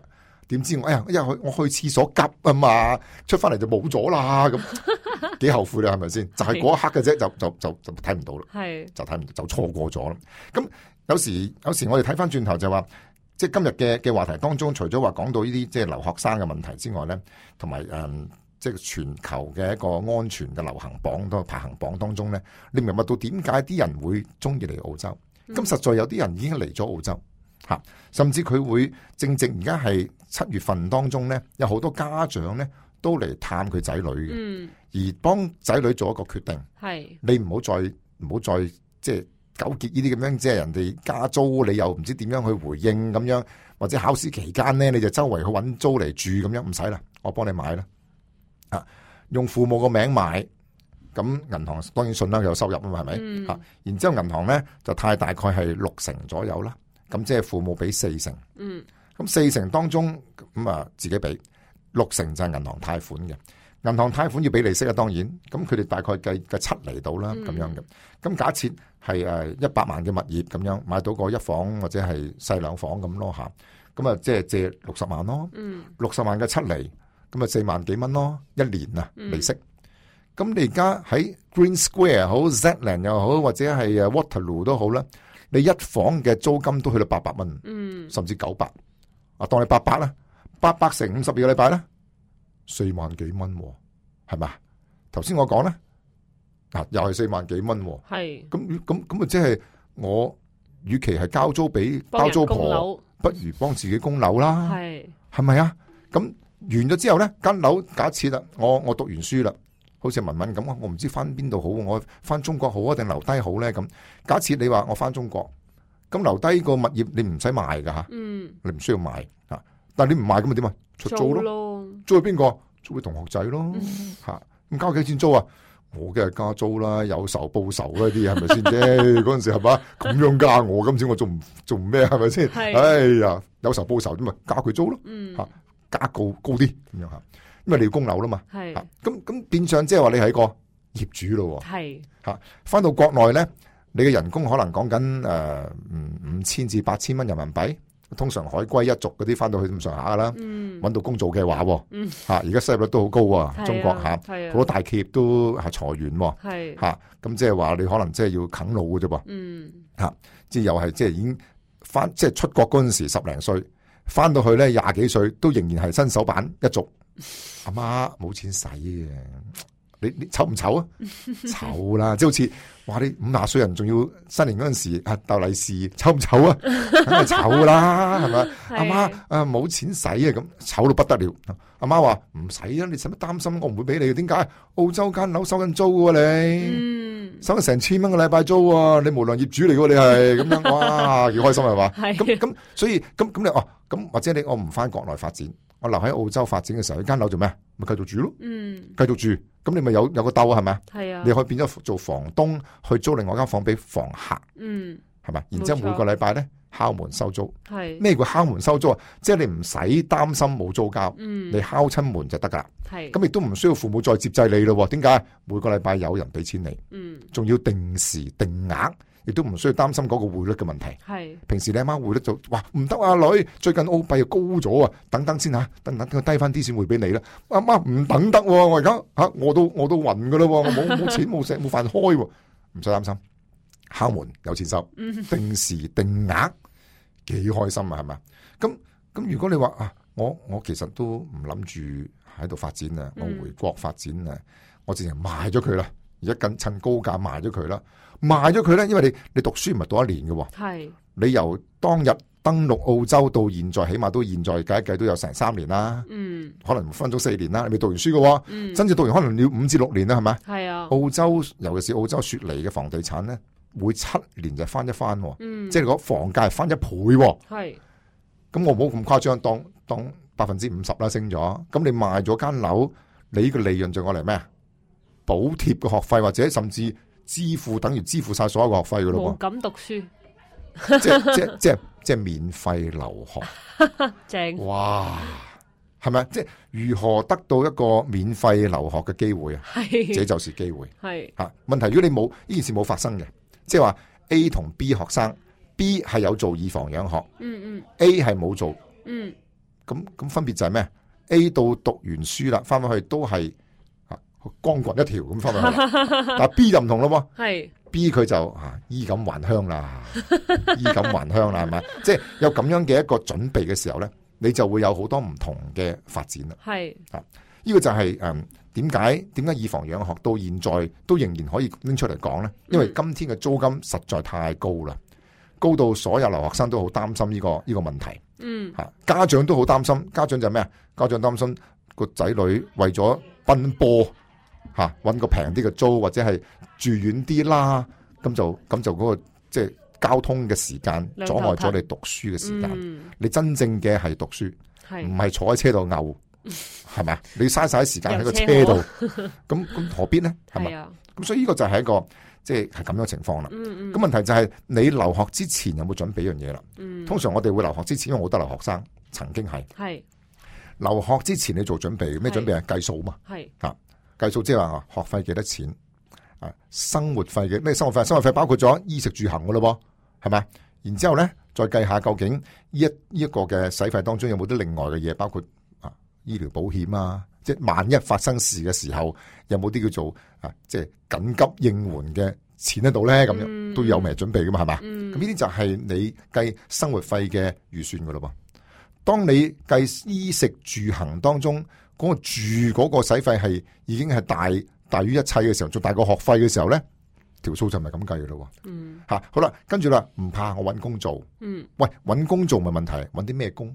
嗯嗰份工係咪能夠滿足到你支付到你嘅租金？係又支付唔到喎，有錢都未必做到喎，咁啊咁啊大件事啦，咁啊大件事咯，咁變咗即係話你你揾工做唔代表你可以滿足到你吓、支付咗嗰個租金嘅壓力嗯啊舒緩唔到，係咁好啦，你計咯喎，咁究竟你點樣計計算呢個生活費啦？咁你個租金咁強嘅時候，你應該點樣去處理？嗯吓，咁咪唯有就父母再泵啲咯，再泵啲啦，係嘛？咁父母呢個投資有冇回報咧？啊，呢個就 係嘛？當當你當你有回應嘅時候，啊係阿爸阿媽就唔怕，阿爸阿媽你放心，你繼續泵俾我啦。我畢業之後就唔同噶啦，嗯啊飛黃騰達噶啦，還翻還翻俾你咁。你有冇咁樣嘅吉事去講咧？有冇？诶，各呃有 有有嘅，聽就照聽啦吓、啊，我有嘅啊，不過唔話俾你知幾時有啊咁啊，好啦，咁所以即係我覺得喺留學置業方面咧，吓、嗯你要有啲咩注意啦，嗯即係留學置業定係置業留學啊，邊個先邊個後咧？我琴日寫一篇文章吓，啊朋友圈寫篇文章叫做《留前鬥後》啊，廣東話個鬥字即係有個家，有個鬥啊，即係咩？有個家啊嘛，係咪？嗯嗯係留學先置業後啊，定係鬥前留後咧？係有個鬥先啦，先留學咧？係你你要諗下喎，究竟邊樣先邊樣後啦？嗯嗯一般嘅學生梗係留學先噶啦，係啊鬥呢樣嘢唔關我事噶喎，係父母安排噶嘛，係咪？係係但問題佢佢唔知道痛喎。嗯當你當你每一次打電話都有先知痛啦，阿媽又唔夠錢，又唔夠咁大使，唔係我大使啊，係個業主加我租。嗯嗱，開始痛，開始痛啦。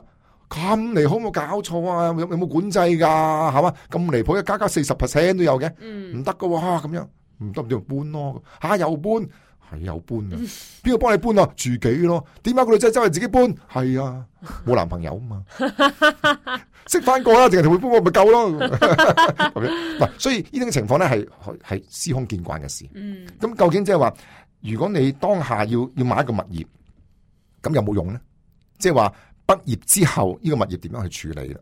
嗱，呢個其實係頭先都講咗點樣去處理呢個物業。嗯呢個物業點樣處理情況之下咧，係幫到你以後咩意思咧？嗱，假設你今天買咗物業，係租俾一個朋友仔，每時定時定候收租係嘛？嗯嗯當你畢業之後咧，你已經開始有自己嘅將來喎。假設你能夠定居嚇，嗯定咗居之後咧，有你嘅將來，有你嘅伴侶，要你嘅家庭啦，開始。咁你就搬去一個 dream home，、嗯所謂叫愛巢，係咪？係啊，愛巢捉起嘅愛巢咯。咁呢個咧，呢、個我哋做咩？繼續收租咯，係你嘅係你嘅投資物業啦。咁喺澳洲嚟講咧，如果投資物業當中咧，你有好多稅務嘅優惠喎。嗯嚇、又譬如負扣税啊，或者有啲嘅支出你可以去誒 claim 翻啊，咁變咗咧係一個理財嘅產品。係咁即係話，哪怕你係有物業喺手做 dream home，同你嘅伴侶一齊去捉你愛巢，咁呢個你唔使賣嘅嚇，甚至佢可以幫你。當佢買翻嚟嗰陣時，可能係一百萬咁，嗯到你畢業啦、畢業啦，甚至捉愛巢嘅時候，佢唔係一百萬嘅喎，砰砰砰，唔升到一百五十萬嘅咯喎。嗯咁即係嗰嗰一百萬變一百五十萬咧，咁你有一個叫做資產值喺度嘅嘞噃。係你可以問銀行再借一借嘅時候咧，因為你有公婆啦嘛已經，收入就變咗 double 嘅咯嗯喎。嚇咁有能力分分鐘有能力咧嚟去攞部分出嚟咧，擺落你嘅 dream home 作為首期嘅咯喎，係咪？係咁變咗一間變變兩間嘅咯喎。嚇咁一間自己住啦，dream home，一間就我嚟收租。嗯嗯，咁呢個係係有咁嘅踏腳石嘅作用嘅喎，令到你嗱踏起一百萬變變一百五十萬。嗱，當然有個時間嘅沉澱先得啦嚇，呢、個唔係唔係賭場啊嘛，唔唔即時出現噶嘛，咁所以呢、個呢、個係有咁樣嘅沉澱出嚟嘅時候咧，你就會有益處喺度啦。係咁呢個就係畢業之後呢一、個物業嘅作用喺邊度？ 嗯，冇嚇，錯，問題就係我能唔能夠居留喺度啦？係，如果我如果我心態我唔居留嘅話咧，你分分鐘都哦我唔買嘅，嗯因為你冇冇居留冇冇前景啊嘛。嗯嗱咁呢個就係、啊，一陣間會講到啦，點樣居留咧？嗯啊，好啦，先講咗嚇客户説話先，係啦之後翻嚟繼續講講黃金屋嘅下半部分。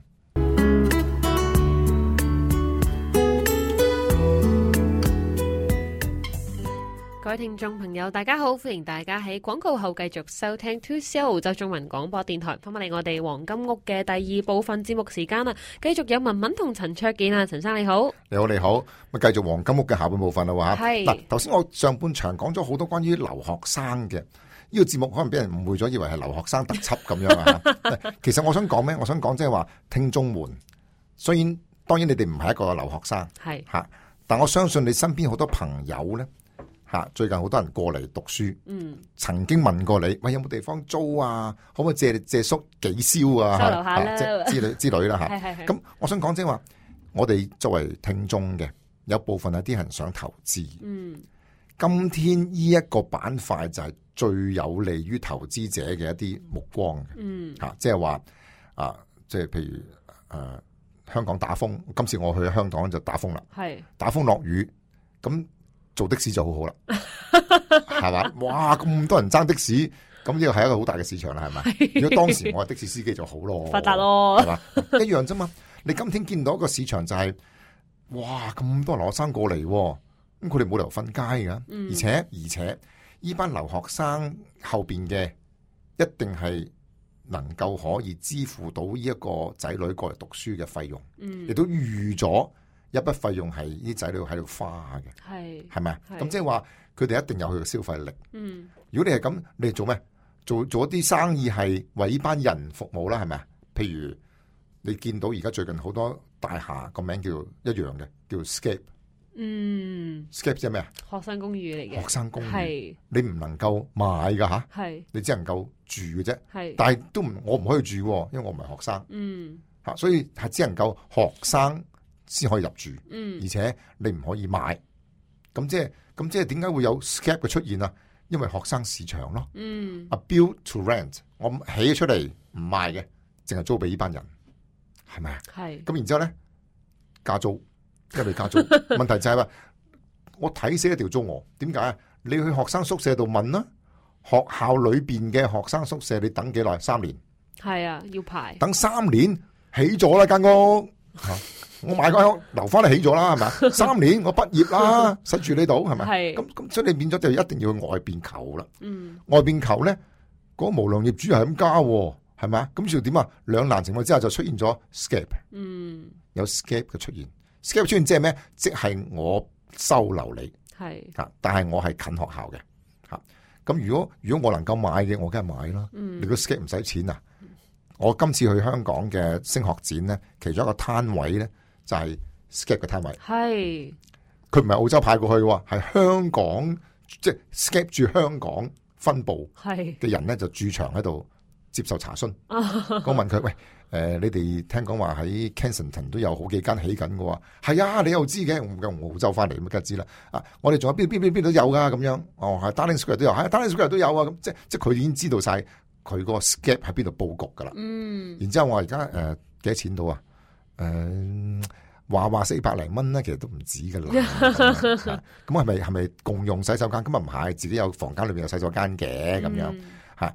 咁、其實四百幾係冇可能租到㗎，係嚇、起碼都要六百蚊啦。係啊，六百蚊一個房仔啫喎，係啊，雖然係行到學校嘅距離嚇，咁、咁問題即係話你係要住嘅地方啦。嗯吓，咁好啦，再講就係話，咁如果你今天係一個投資者嘅話，我買個物業翻嚟，我當百零萬啦。嗱，我而家現時有啲物業咧，包括近 Macquarie Park，即係 Macquarie Uni 啦，嗯包括近 New South Wales Uni 嗯個地區叫做 Kensington，近 Sydney U 嗰個地區叫做 Green Square。嗯 Green Square 好大㗎吓嗯 Green Square 包括咗部分嘅 Zetland 啊，部分嘅 Waterloo 啊，部分嘅 Rosebery 啊，部分嘅 Alexandria，呢啲就係叫做 Green Square。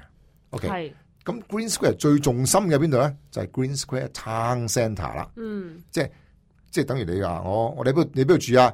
我喺 City，去 City 住晒咩？City Town Centre 即係邊度啊？即係即係可能係 Town Hall 咯，嗯即係嗰度就係啦，譬如咁咁意思啦嚇。Green Square 好大嘅喎，Green Square 邊度先？Green Square Town Centre 就唔同啦。嗯哦，原來就係火車站圖書館個位叫做 Town Centre。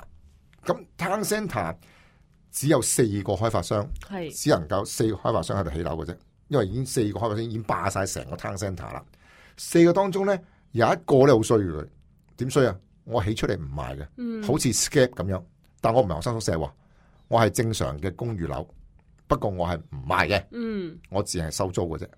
咁即係你想中意都冇用喎，你只能夠租，唔能夠買。嗯其餘三個咧，有一間個大廈穿個窿嘅，唔知有冇印象？有個窿穿咗出嚟嘅，係嚇有麥當勞啊，有亞洲超市啊咁樣嚇。咁啊，坐立喺就係嗰個嘅 Green Square 火車站上蓋，嗰、係係係個設計好特別嘅。係啊，好得意。啲人排隊買，買晒啦，到你買都買晒啦，你買買二手咯。嗯二手即係咩？人哋賺咗你錢噶啦噃。嗯吓，而且二手你作為學生，你又唔買得二手喎，或者買個新啊嘛，係嘛，啊嗯咁、就唔關你事咯，即係嘛。嗯好，另外一個啦，另外一個咧犀利咯，澳洲歷史五十年嘅上市公司，即係咩啊？話到明 貴，唔係平靚正，佢係高尚大。唔好意思，我係高尚大嘅，你可以買，不過貴。係啊吓，好啦，咁仲有一間咧，仲有一間叫做 Bridge Hill 啦，係嗯我哋而家現時我哋係 Master Agent，即係我哋係總代理。嗯 OK 嚇，Bridge Hill 係一個新加坡財團自己團隊起樓嚇，自己發展，即係發展商同 builder 於一身嘅。嗯通常我哋勸大家買物業咧，都最好買叫做同一身嘅嚇，又係 builder 又係發展商就最好啦咁樣嘅。係即係你去餐館嚇、門口個收銀就係、啊事 頭婆，做廚房嗰個總廚咧就係、老公。係嗱，呢種呢種餐館穩陣嘅，係係係咪？如果你對立嘅話咧，就隨時第一日去到啊好好食，第二日就冇咗，點解自己走咗佬？係啊成隊人走咗咁，咁、嗯所以我哋通常都係咁樣去揾開發商嘅嚇、好啦，Bridge Hill 咁除咗係呢個物業之外，仲有好多物業嘅喎。嗯嚇，咁更加響當當就係喺 Milsons Point 啦，啊，呢個曾經獲獎無數嘅嚇。嗯咁當然都有好多唔同嘅物業啦嚇。咁佢喺 Green Square Town Centre 咧都有好多嘅嚇。第一期叫 Uno，第二期叫做 Jane，咁都係好受歡迎，買晒啦。嗯咁而家叫第三棟出嚟咯喎啊，Elba。咁而家咧一房八零萬啦，一房八零萬就買到噶啦。嗯有車位大概一秒鬆啲啦，兩房就一百二十萬左右啦。幾時收樓啊？出年年中之後，大概嗯嗯八九月份到啦。咁 OK 喎、頭先我講咩啊？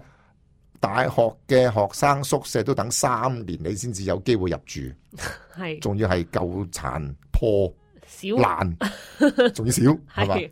啊，咁 scape 都有 scape，有啲未起好喎，係唔好意思，未起好。係咁咁幾時起啊我都唔知。嗯但係嗰度咧，出年大概第三季度就起好啦，而且距離火車站幾多啊？一百二十米，大概一百二十至一百八十之間，睇你邊邊個位啦嚇。咁總之 within 二百米，係咁仲要係 Green Square 喎。Green Square 佢離車佢離佢離 City 幾耐啊？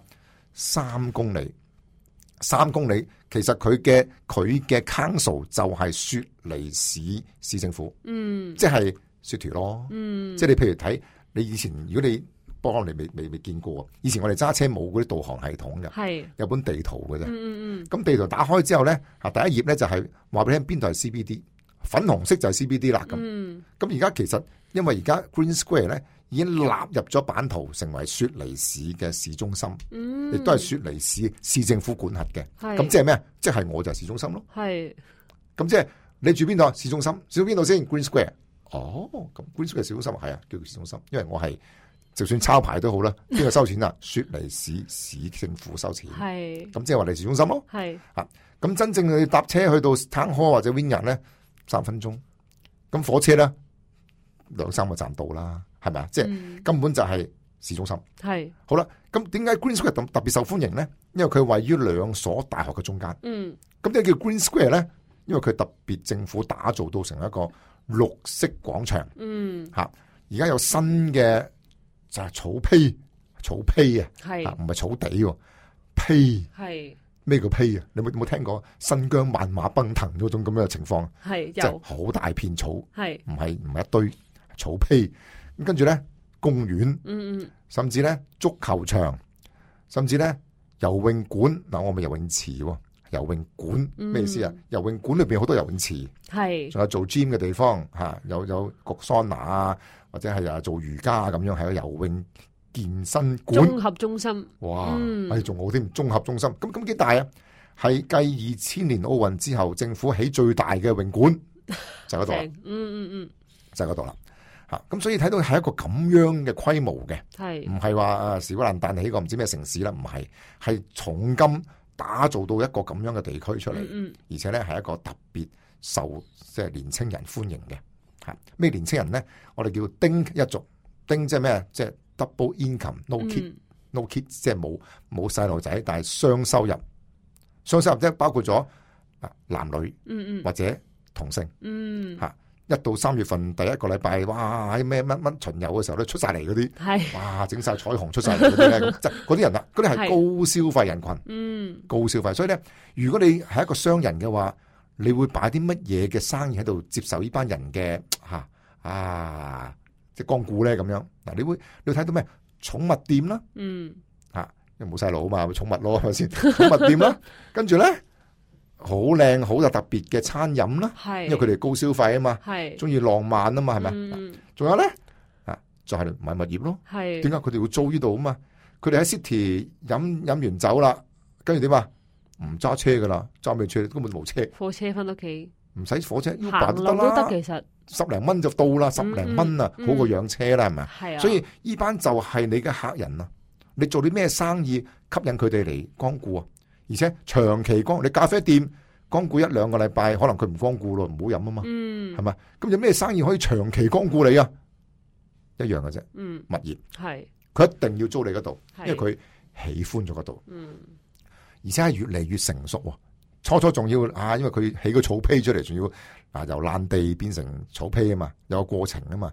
而家草坯起好啦，鋪好啦，嗯泳館起好啦，後嗰個足球場做好晒啦，好多樓宇都已經拆晒棚咯，好靚咯，已經係即係整個嘅環境係美輪美奐啦。嗯火車站有啦，仲要係地底嘅冇聲嘅咯嗯喎。圖書館又係地底嘅喎，嚇又唔影響個市容喎。嗯嚇有好多學生都中意喺度嘅喎。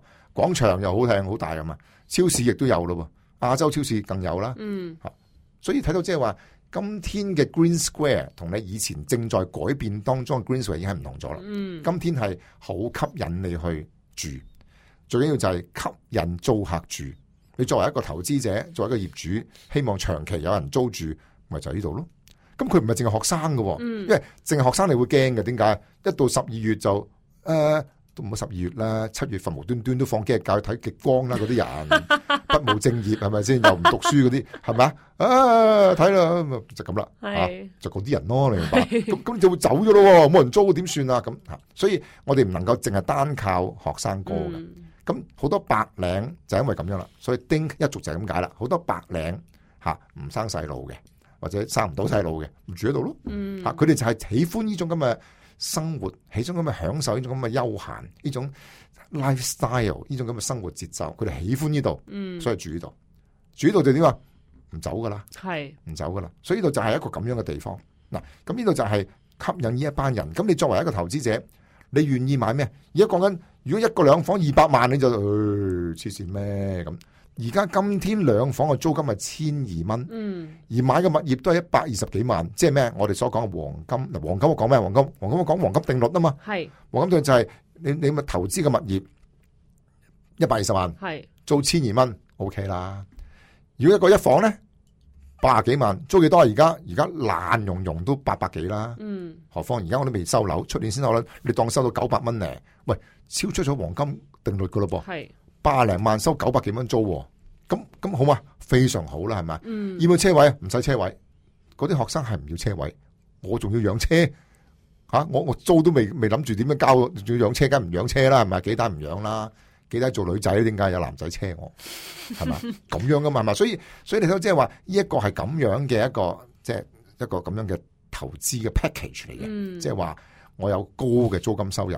如果你投資者嘅話，呢個係一個非常之好嘅黃金機會。嗯吓大發展商高租金吓合理嘅一個價格，嗯而且最正中心嘅 Green Square Town Centre 係係正引不得了，嗯正引即係咩？啊我係 Green Square，我係 Green Square Town Centre。係你住邊度啊？Green Square 啊，Green Square 邊度啊？去嗰啲邊皮位嚟嘅，都唔係 Town Centre，我係 Town Centre 喎，咁就唔同啦。嗯即係我係最最中心嗰、個。係咁呢個就係呢個元素當中，令到明白到點解我哋要要留意呢個物業。嗯嗯吓，咁問題就係在於你點解要買啦？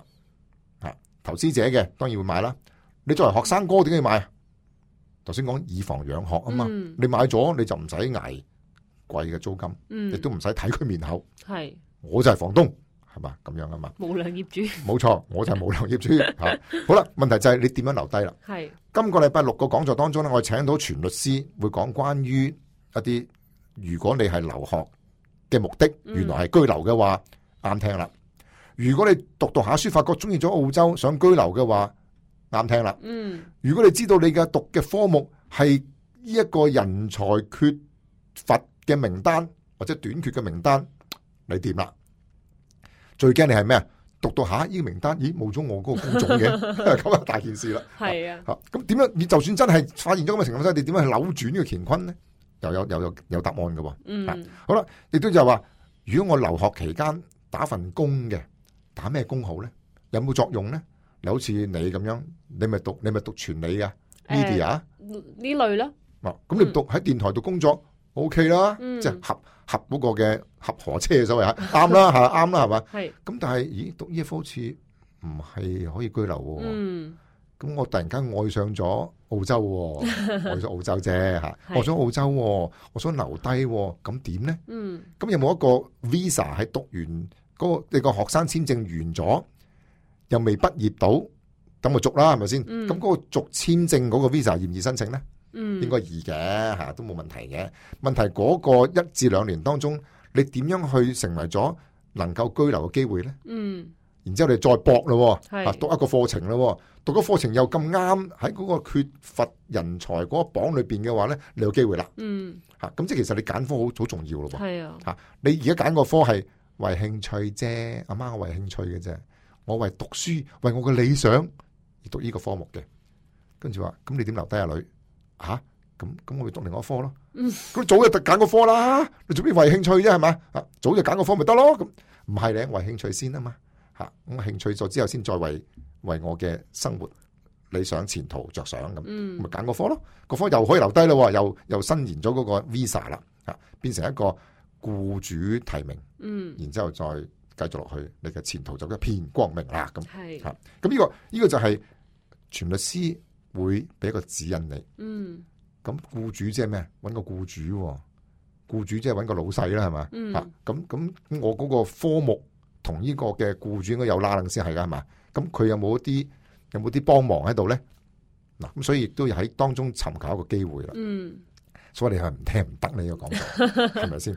好啦，然之後咯喎，誒一啲感情問題發生咗咯喎。係咦，佢有身份，我冇身份，佢阿媽好似覺得我好似黐佢喎，嗯黐佢金康咁樣喎，咁我要發奮圖強，我自己搞居留，唔使靠佢，費事俾佢睇死咁樣吓，咁咁我我點樣搞居留咧？嗯又或者我兩個都冇居留嘅喎，佢住深圳，我住黑龍江喎，嗯咁翻到去國內之後咪天各一方。嗯啊，你有你嘅忙碌，我有我嘅生活咁，咁咁咁咁咁點啊？咁咁咪結果咪又係分開，我又唔想喎，好鬼愛佢啊咁樣之類，咁咁點啊？咁你係為為為為居留而結婚啦，定係結婚而居留咧？嗯哇！呢、個又係好好沉痛嘅一個話題，係咪啊？好傷嘅一個話題係咪？嗯簡直眼泛淚光，你見到你，唉即係正正係講中你唉最最痛嗰刻。唔好造謠，唔好造 謠，嗱，咁咁先係存在問題嚟嘅喎，係存在嘅問題就算你唔喺你身上，你一定有朋友係身咁邊樣，嗯一定有咁嘅情情況出現嘅咯喎。係啊咁點咧？嗯咁所以你一定要發奮圖強，我自己攞翻我自己身份，嗯一然嘅同你之後門當戶對，嗯咁先啱啦，係嘛？係唔係我唔係我黐你，你都唔好黐我，係嘛？咁所以亦都有咁樣嘅情況出現嘅。嗯咁呢啲呢啲話題，星期六全部喺你面前有晒答案。係吓，啊所以唔係淨係我講一個座談會，你有啲咩問題啊？你出現咗咩問題，你講啊啦吓，嗯等船律師解答你，或者你喺房屋方面出現咗啲即係同同同個租客或者同個房東。或者同嗰個一房客，即係佢係做簽約嗰、個租約嗰、個，嗯嗯嗯我同佢發生拗撬，點樣去甩身呢？或者點樣去解決啲問題呢？解決紛爭呢？嚇、或者成日都俾業主屈我喎、嚇明明個冷氣機係佢佢本身壞噶嘛，話我整壞喎、嗯我冇整壞過嚇、我都我都唔開冷氣嘅咁，啊因為你唔開就係唔開咪壞咯嚇、嗯 一開咪壞咗咯，即即係可能可能咁嘅情況之下屈我喎、咁咁你扣我錢喎、咁。嗯之類嘅糾紛，咁點樣去解決呢？有冇一個仲裁處去解決啲問題呢？呢啲全部都係學生哥面對嘅問題，係，嚇，亦都要尋求答案嘅問題，嗯關於你前途嘅問題，嗯嗯，全部都喺今個星期六呢解決晒。係，可能未必一集能夠解決晒嘅，但唔緊要，你有咗全律師嘅電話，嗯有咗我嘅 contact，即係電話聯絡嘅，你就可以可以提出好多唔同嘅，我哋希望能夠解決到你嘅問題嗯咁咯。咁呢個係一個免費嘅。係，吓，仲有好特別就係咩咧？特別就係賺國語嘅嗯吓，我講國語係咪一個新鮮話題咧？ 絕對收聽得到啦，咪絕對可以值得收聽啦，咪係我講國語喎啊！咁所以咧，七月二十九號星期六下晝三點鐘，咁我哋就喺嗯 Green Square Town Centre 附近嘅吓，咁就係 Paul Street Settlement，你就可以咧吓，即係啊報咗名之後就可以參加啦。嗯，咁當然啦，座位係有限嘅。係，我唔能夠，我係唔中意開，哇百幾人咁樣，唔唔中意咁樣嘅。起碼即係大家有得傾偈，大家可以互通，可以即係互互訴心聲咁樣，係、嗯嗯一個好好嘅座談會嚟嘅。咁誒、呃，報名電話係零四一六九八二六六八。而係聽眾你本身係一個投資者，見到一個哇咁大嘅市場，咁大個肥豬肉嘅話，咦，我都想買個物業租俾佢哋喎，咁啊，咁係一個非常之明智。咁你想想諗住啊，我想買個物業投資啫，嚇、我反正擺銀行冇乜利益嘅，冇乜息收嘅，不如就咩啦咁。咦，啱啱轉咗個財長喎、轉咗財長之後呢，嗰啲咁嘅銀行咩經濟學家即刻轉口風咯、嗯轉咗財長啊，誒、比較緩和嘅嚇，佢、比較啊比較比較中性啲係嘅，變咗佢唔會點樣加息㗎啦咁樣嚇、甚至預測出年仲減息添咁。嗯以咁嘅咁樣嘅氣氛之下，你應該點諗呢？作為投資者，我聽講話嗰啲咁嘅供應短缺喎，係，房屋短缺喎，係啊，建屋量就低咗喎，嗯人口不斷增加喎，留學生翻嚟咯喎，啊好多熱錢又過緊嚟喎，所謂富豪啊，即係嗰、個即係轉移資金嗰個榜咧，嗰、個下樓下再排行榜咧，嗯嗯澳洲佔第一喎，五千幾個富豪咧係移居嚟澳洲喎。嗱，呢啲所有數據當中，你可以睇到，你可以明白到點解點解我哋呢個項目咁受歡迎。嗯啊，就係、一一嚟到之後，我哋睇到哇，一個非常之好，而且啱啱六七月份當中呢，好多留學生嘅家長過咗係嚟，有 Covid 啊嘛，係咁多年冇見個仔女，梗係過嚟啦，係咪？咁所以飛過嚟咯，嗯飛過嚟幫佢幫佢決定咯。啊嗯嗱，呢個就係你今天可以聽到誒、呃即係呢個講座嘅時候咧，你可以將呢啲消息咧同佢哋嘅父母講，係，啊，佢自己嘅父母講，然之後咧父母就會俾個指引你啦。啊，因為你想留低，嗯你想住喺度，你想就算回國發展，呢度都係一個收錢嘅地方。嗯呢、個你你冇理由人生當中冇一個投資物業噶嘛。嗯係嘛？你除咗自己住，仲要投資物業噶嘛？因為你永遠都有投資，唔好話唔好物業啦，你梗有啲投資㗎。係，哪怕係一啲股票，哪怕係一啲期貨，哪怕係一個誒誒、呃茶葉啊，或者係係係誒陳皮，你都有你都投資係嘛？嗯或者名畫，係啊你都有㗎。係嚇，咁當然最穩陣嘅當然就物業啦，嗯係嘛？啊而且咁大嘅租務市場撐住、支持住，所以我覺得呢個係一個啊值得考慮嘅事情，嗯冇錯值得同家長反映嘅事情。嗯嗯亦都值得去留喺留意喺呢個房呢、個項目咯，啊係係一個獲獎無數嘅開發商喺 Green Square Town Centre 嗯去興建一個一個好偉大嘅項目。係啊係，，第一期、第二期已經全部賣晒啦，而家係講第三期呢座大廈，嗯嗯嗯，去火車站都係二百米之內咁所以咧，值得大家去了解，而且係政府重金打造嘅一個城鎮嗯 Green Square，亦都撥入咗雪梨市市政府管轄。系系。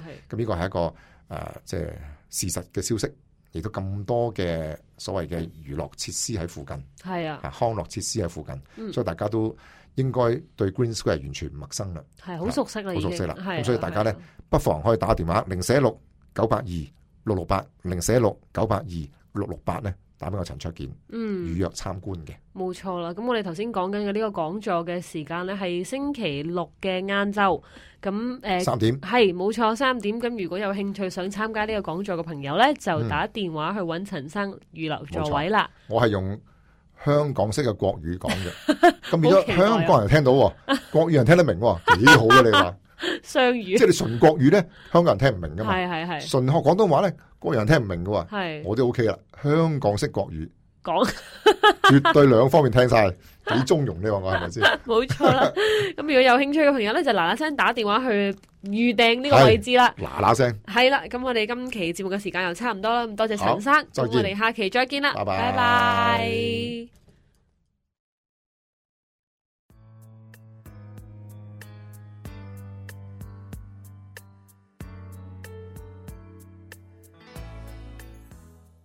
得咗痛風真攞命，反覆發作好難頂，樣樣戒口唔食得。而家有咗酸辣通，對付痛風好輕鬆。澳洲酸辣通纯天然，唔含西药成分，安全可靠。认住总代理神龙有限公司先至系正货啊！电话零二九四一六九八三一。康恩伴你行，經過半年嘅籌備，我哋決定再度開咪。我哋將繼續秉承以往嘅精神，為你打造一系列身心靈健康嘅節目。今次嘅內容將會更加豐富多彩，節目包括健康飲食、澳洲歷史、心理輔導、心靈健康等等。我哋將會邀請專業同埋有份量嘅嘉賓為你分享。節目逢星期一晚上七點至八點直播，重播時間係星期六晚上七點半至八點半。康恩與你同行，添力量。恭喜恭喜恭喜 Royal Umbrella 皇族牌泰國香米喺全球稻米之王比賽中又榮獲最佳稻米大獎，能夠擊敗全球眾多名牌稻米，喺國際權威稻米專家評審下獲勝。因為皇族牌泰國香米係頂級香米中嘅極品，暢銷全球二十多年。皇族牌泰國香米僅此多謝澳洲顧客嘅支持。食米就要食最好嘅 Royal Umbrella 皇族牌泰國香米。由我細 Ken 主持一個全新嘅音樂節目《歌有共鳴，真唱真音樂》。除咗同大家分享經典嘅名曲、歌手嘅故事，仲會訪問本地樂壇嘅音樂人，笑談當年事、當年情。逢星期四晚九點鐘首播，星期日下午四點鐘重播，準時收聽啦！風行歐美市場多年，終於登陸澳洲啦！要飲一百 percent 天然健康飲品，就係 Coco Max 原汁原味椰青水，冇脂肪、冇膽固醇、冇添加人造糖，佢就係一百 percent 健康飲品 Coco Max 椰青水。一樽有五百毫升，椰青水係豐富電解質天然來源之一。一樽百分百椰青水等於兩個新鮮椰青。請認明總代理林和成貿易公司，查詢電話零二九七二八二二八八。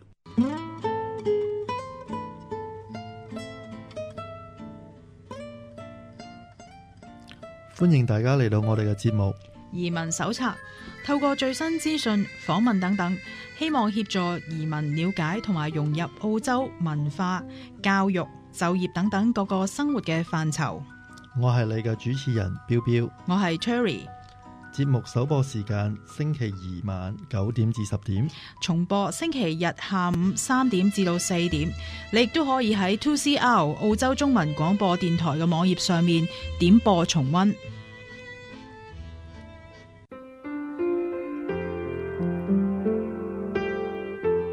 來福珠寶金行由程士堅先生創辦，喺雪梨華埠已經有超過三十年嘅歷史。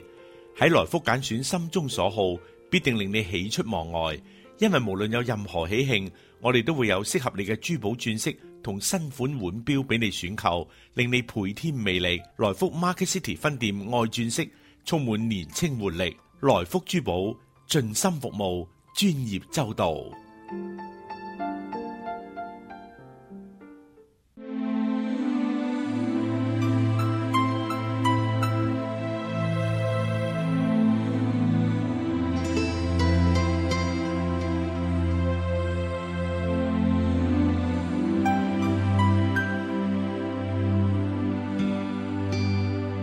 每日二十四小時不停為你廣播。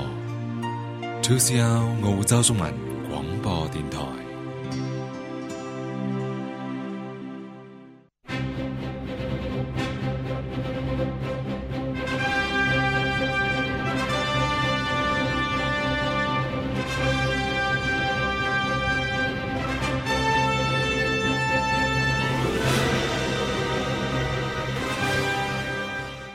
各位聽眾朋友，大家好，歡迎大家收聽 Two C L 澳洲中文廣播電台。今日係二零二三年七月二十六號星期三，農曆六月初九。以下由文文為你報道晚間新聞。首先係澳洲新聞。黃金海岸 GCB Construction 因未能償還債務而被吊銷執照。近日，昆士蘭州建築委員會表示，黃金海岸嘅 GCB Constructions 因涉嫌未能償還債務而暫停咗 GCB 嘅執照。自昨天晚些時候以嚟，該公司一直無法進行任何建築工程，包括目前可能正在進行嘅任何建築工程。該州建築監管機構喺一份聲明中表示，周二因該公司未能償還債務，違反咗昆士蘭州持有建築許可證嘅最低財務要求，而被暫停咗其營業執照。GCB Constructions 目前正在黃金海岸開展住宅項目，包括 Southport 嘅 Maria Quarter 公寓同 Barona 嘅 Vantage。對此，Master Builders Queensland Gold Coast 區域經理 Adam Perfect 稱。呢家家族建築公司自二十世紀八十年代以嚟一直喺該地區經營。佢表示，對於該市嚟講，冒住關閉另一家專門從事大型公寓建築嘅大型建築公司嘅風險，呢一個係一筆重大交易。佢話：呢個都係一件大事，因為我哋必須建造六十層高嘅高層建築，咁需要一群非常專業嘅人嚟做到呢一點。不幸嘅係，隨住 GCB 嘅消失，當地人才可能會消失。我哋作為黃金海岸社區嘅自給自足能力，實際上正在變得越嚟越差。因此，我哋變得非常依賴嚟自布里斯班嘅大型承包商，佢哋會沿住海岸為我哋完成呢項工作。監管機構 QBCC 已暫停黃金海岸公司 GCB Construction 嘅執照。西澳海灘擱淺鯨魚嘅救援工作已恢復，五十一頭確認死亡。喺本周一晚間，西澳海灘發現數十頭鯨魚喺當地熱門旅遊景點附近嘅海洋聚集，並喺周二嘅大部分時間都逼埋一齊。呢一個現象引發咗人們對鯨魚可能會擱淺嘅擔憂。係琴日晏晝四點啱過，呢啲鯨魚開始喺 Albany 以東六十公里處嘅海灘擱淺。當局表示，截至今日早上，已發現有五十一頭領航鯨死亡，其餘四十六頭領航鯨仍然擱淺喺西澳大利亞南部嘅海灘上，救援行動仍在繼續。生物多樣性保護同埋景點部嘅官員同當地志願者喺惡劣天氣條件下徹夜監測呢啲動物。DBCA 南海岸區域經理 Peter 證實，其中五十一條鯨魚一夜之間死亡。佢表示：我哋仲有四十六頭鯨魚仲活着，呢個將係我哋今日嘅重點，讓佢哋回到水中，並鼓勵佢哋進入更深嘅水域。我哋樂觀地認為，我哋將拯救盡可能多嘅鯨魚。佢仲表示，現場有好多想提供幫助嘅公眾，但佢表示現場有足夠嘅人員。對此，佢講到：我理解公眾此時嘅擔憂，但我哋目前有足夠數量嘅工作人員同埋志願者。該部門已經要求公眾遠離已關閉嘅海灘。前副校長因向虛構少女索要不雅照片而被判入獄。悉尼一名前副校長因試圖與一名虛構嘅十四歲女孩發生性行為，被判處三年零七個月監禁。四十九歲嘅 One Store 喺舊年九月承認咗一項利用社交媒體引誘十六歲以下人士進行性活動嘅罪名。佢曾經喺 Kelly Valley 高中教學。佢並不知道，二零二零年喺網上與佢交往嘅人，實際上係一名便衣警察，並喺佢安排見面時被捕。喺佢嘅信息中，佢多次要求提供佢認為係十四歲青少年嘅不雅照片，並且佢仲建議，當與女孩見面時，佢唔應該着制服，咁樣睇起身不那麼不雅。周三，法官 Andrew 喺 Parramatta 地方法院宣判時表示，對我哋社區嚟講，幸運嘅係呢個孩子唔係十四歲嘅孩子。二零二零年十二月，新南威爾士州警察兒童剝削互聯網部門發現咗佢以 Joino 三三嘅用戶名發布嘅在線廣告，警方以一名十四歲女孩嘅身份回應廣告，並展開咗秘密行動。對此，Andrew 法官表示，隨後雙方嘅溝通變得非常生動，然後發展到令人相當擔憂嘅程度。跟住落嚟係國際消息，王毅接替前中國外交部長秦剛嘅職務。據中國官方媒體報道，昨日政府任命王毅為新任外交部長，接替缺席一個月嘅前外交部長秦剛嘅職務。五十七歲嘅秦生係擔任駐美國特使後，於十二月上任，成為中國最年輕嘅外交部長之一。但自六月二十五日以嚟，佢一直冇喺公開場合露面。佢嘅部門後嚟表示，佢因健康原因而休假，但缺乏詳細信息，引起咗一系列嘅猜測。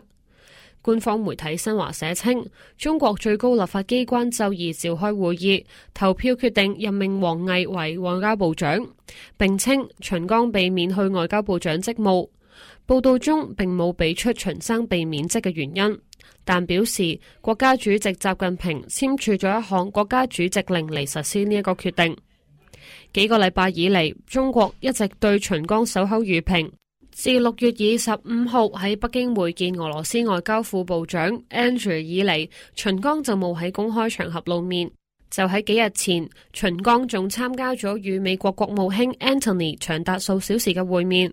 秦剛嘅職責最近由中國最高外交官王毅接任，王毅喺政府層級中嘅地位高於秦剛。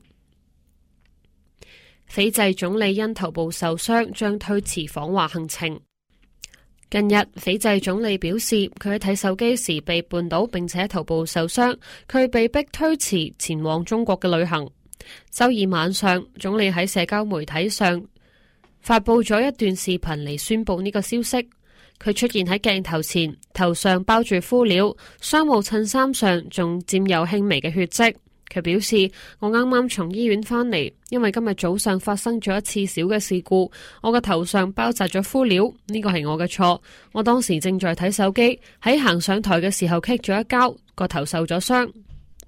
總理表示，醫生要求佢五週返回醫院進行覆查，以便為佢換藥，咁迫使佢取消咗原定嘅中國之行。佢講到，所以我必須通知中國，我無法進行明天晚上嘅行程。我確信以後仲會有其他嘅邀請，我希望能夠兌現呢一個邀請。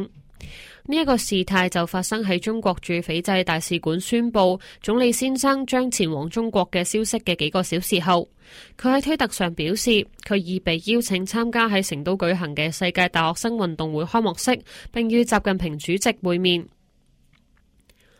跟住落嚟係財經消息，通脹放緩幅度超出預期，澳洲聯儲八月加息嘅可能性降低。據統計，截至六月份嘅三個月內，消費者價格上漲百分之零點八，較舊年上漲百分之六。該結果略低於大多數經濟學家嘅預期，降低咗儲備銀行下周二加息嘅可能性。儲備銀行首選嘅基本通脹指標喺本季度為百分之零點九，喺截至六月嘅十二個月內為百分之五點九。澳洲聯儲嘅通脹目標為百分之二到百分之三。目前按照其首選嘅修整平均指標計算，季度通脹年化率為百分之三點六。對此，牛津經濟研究院嘅 Sean 表示，儘管通脹仍高於目標。但下降速度比儲備銀行喺最新預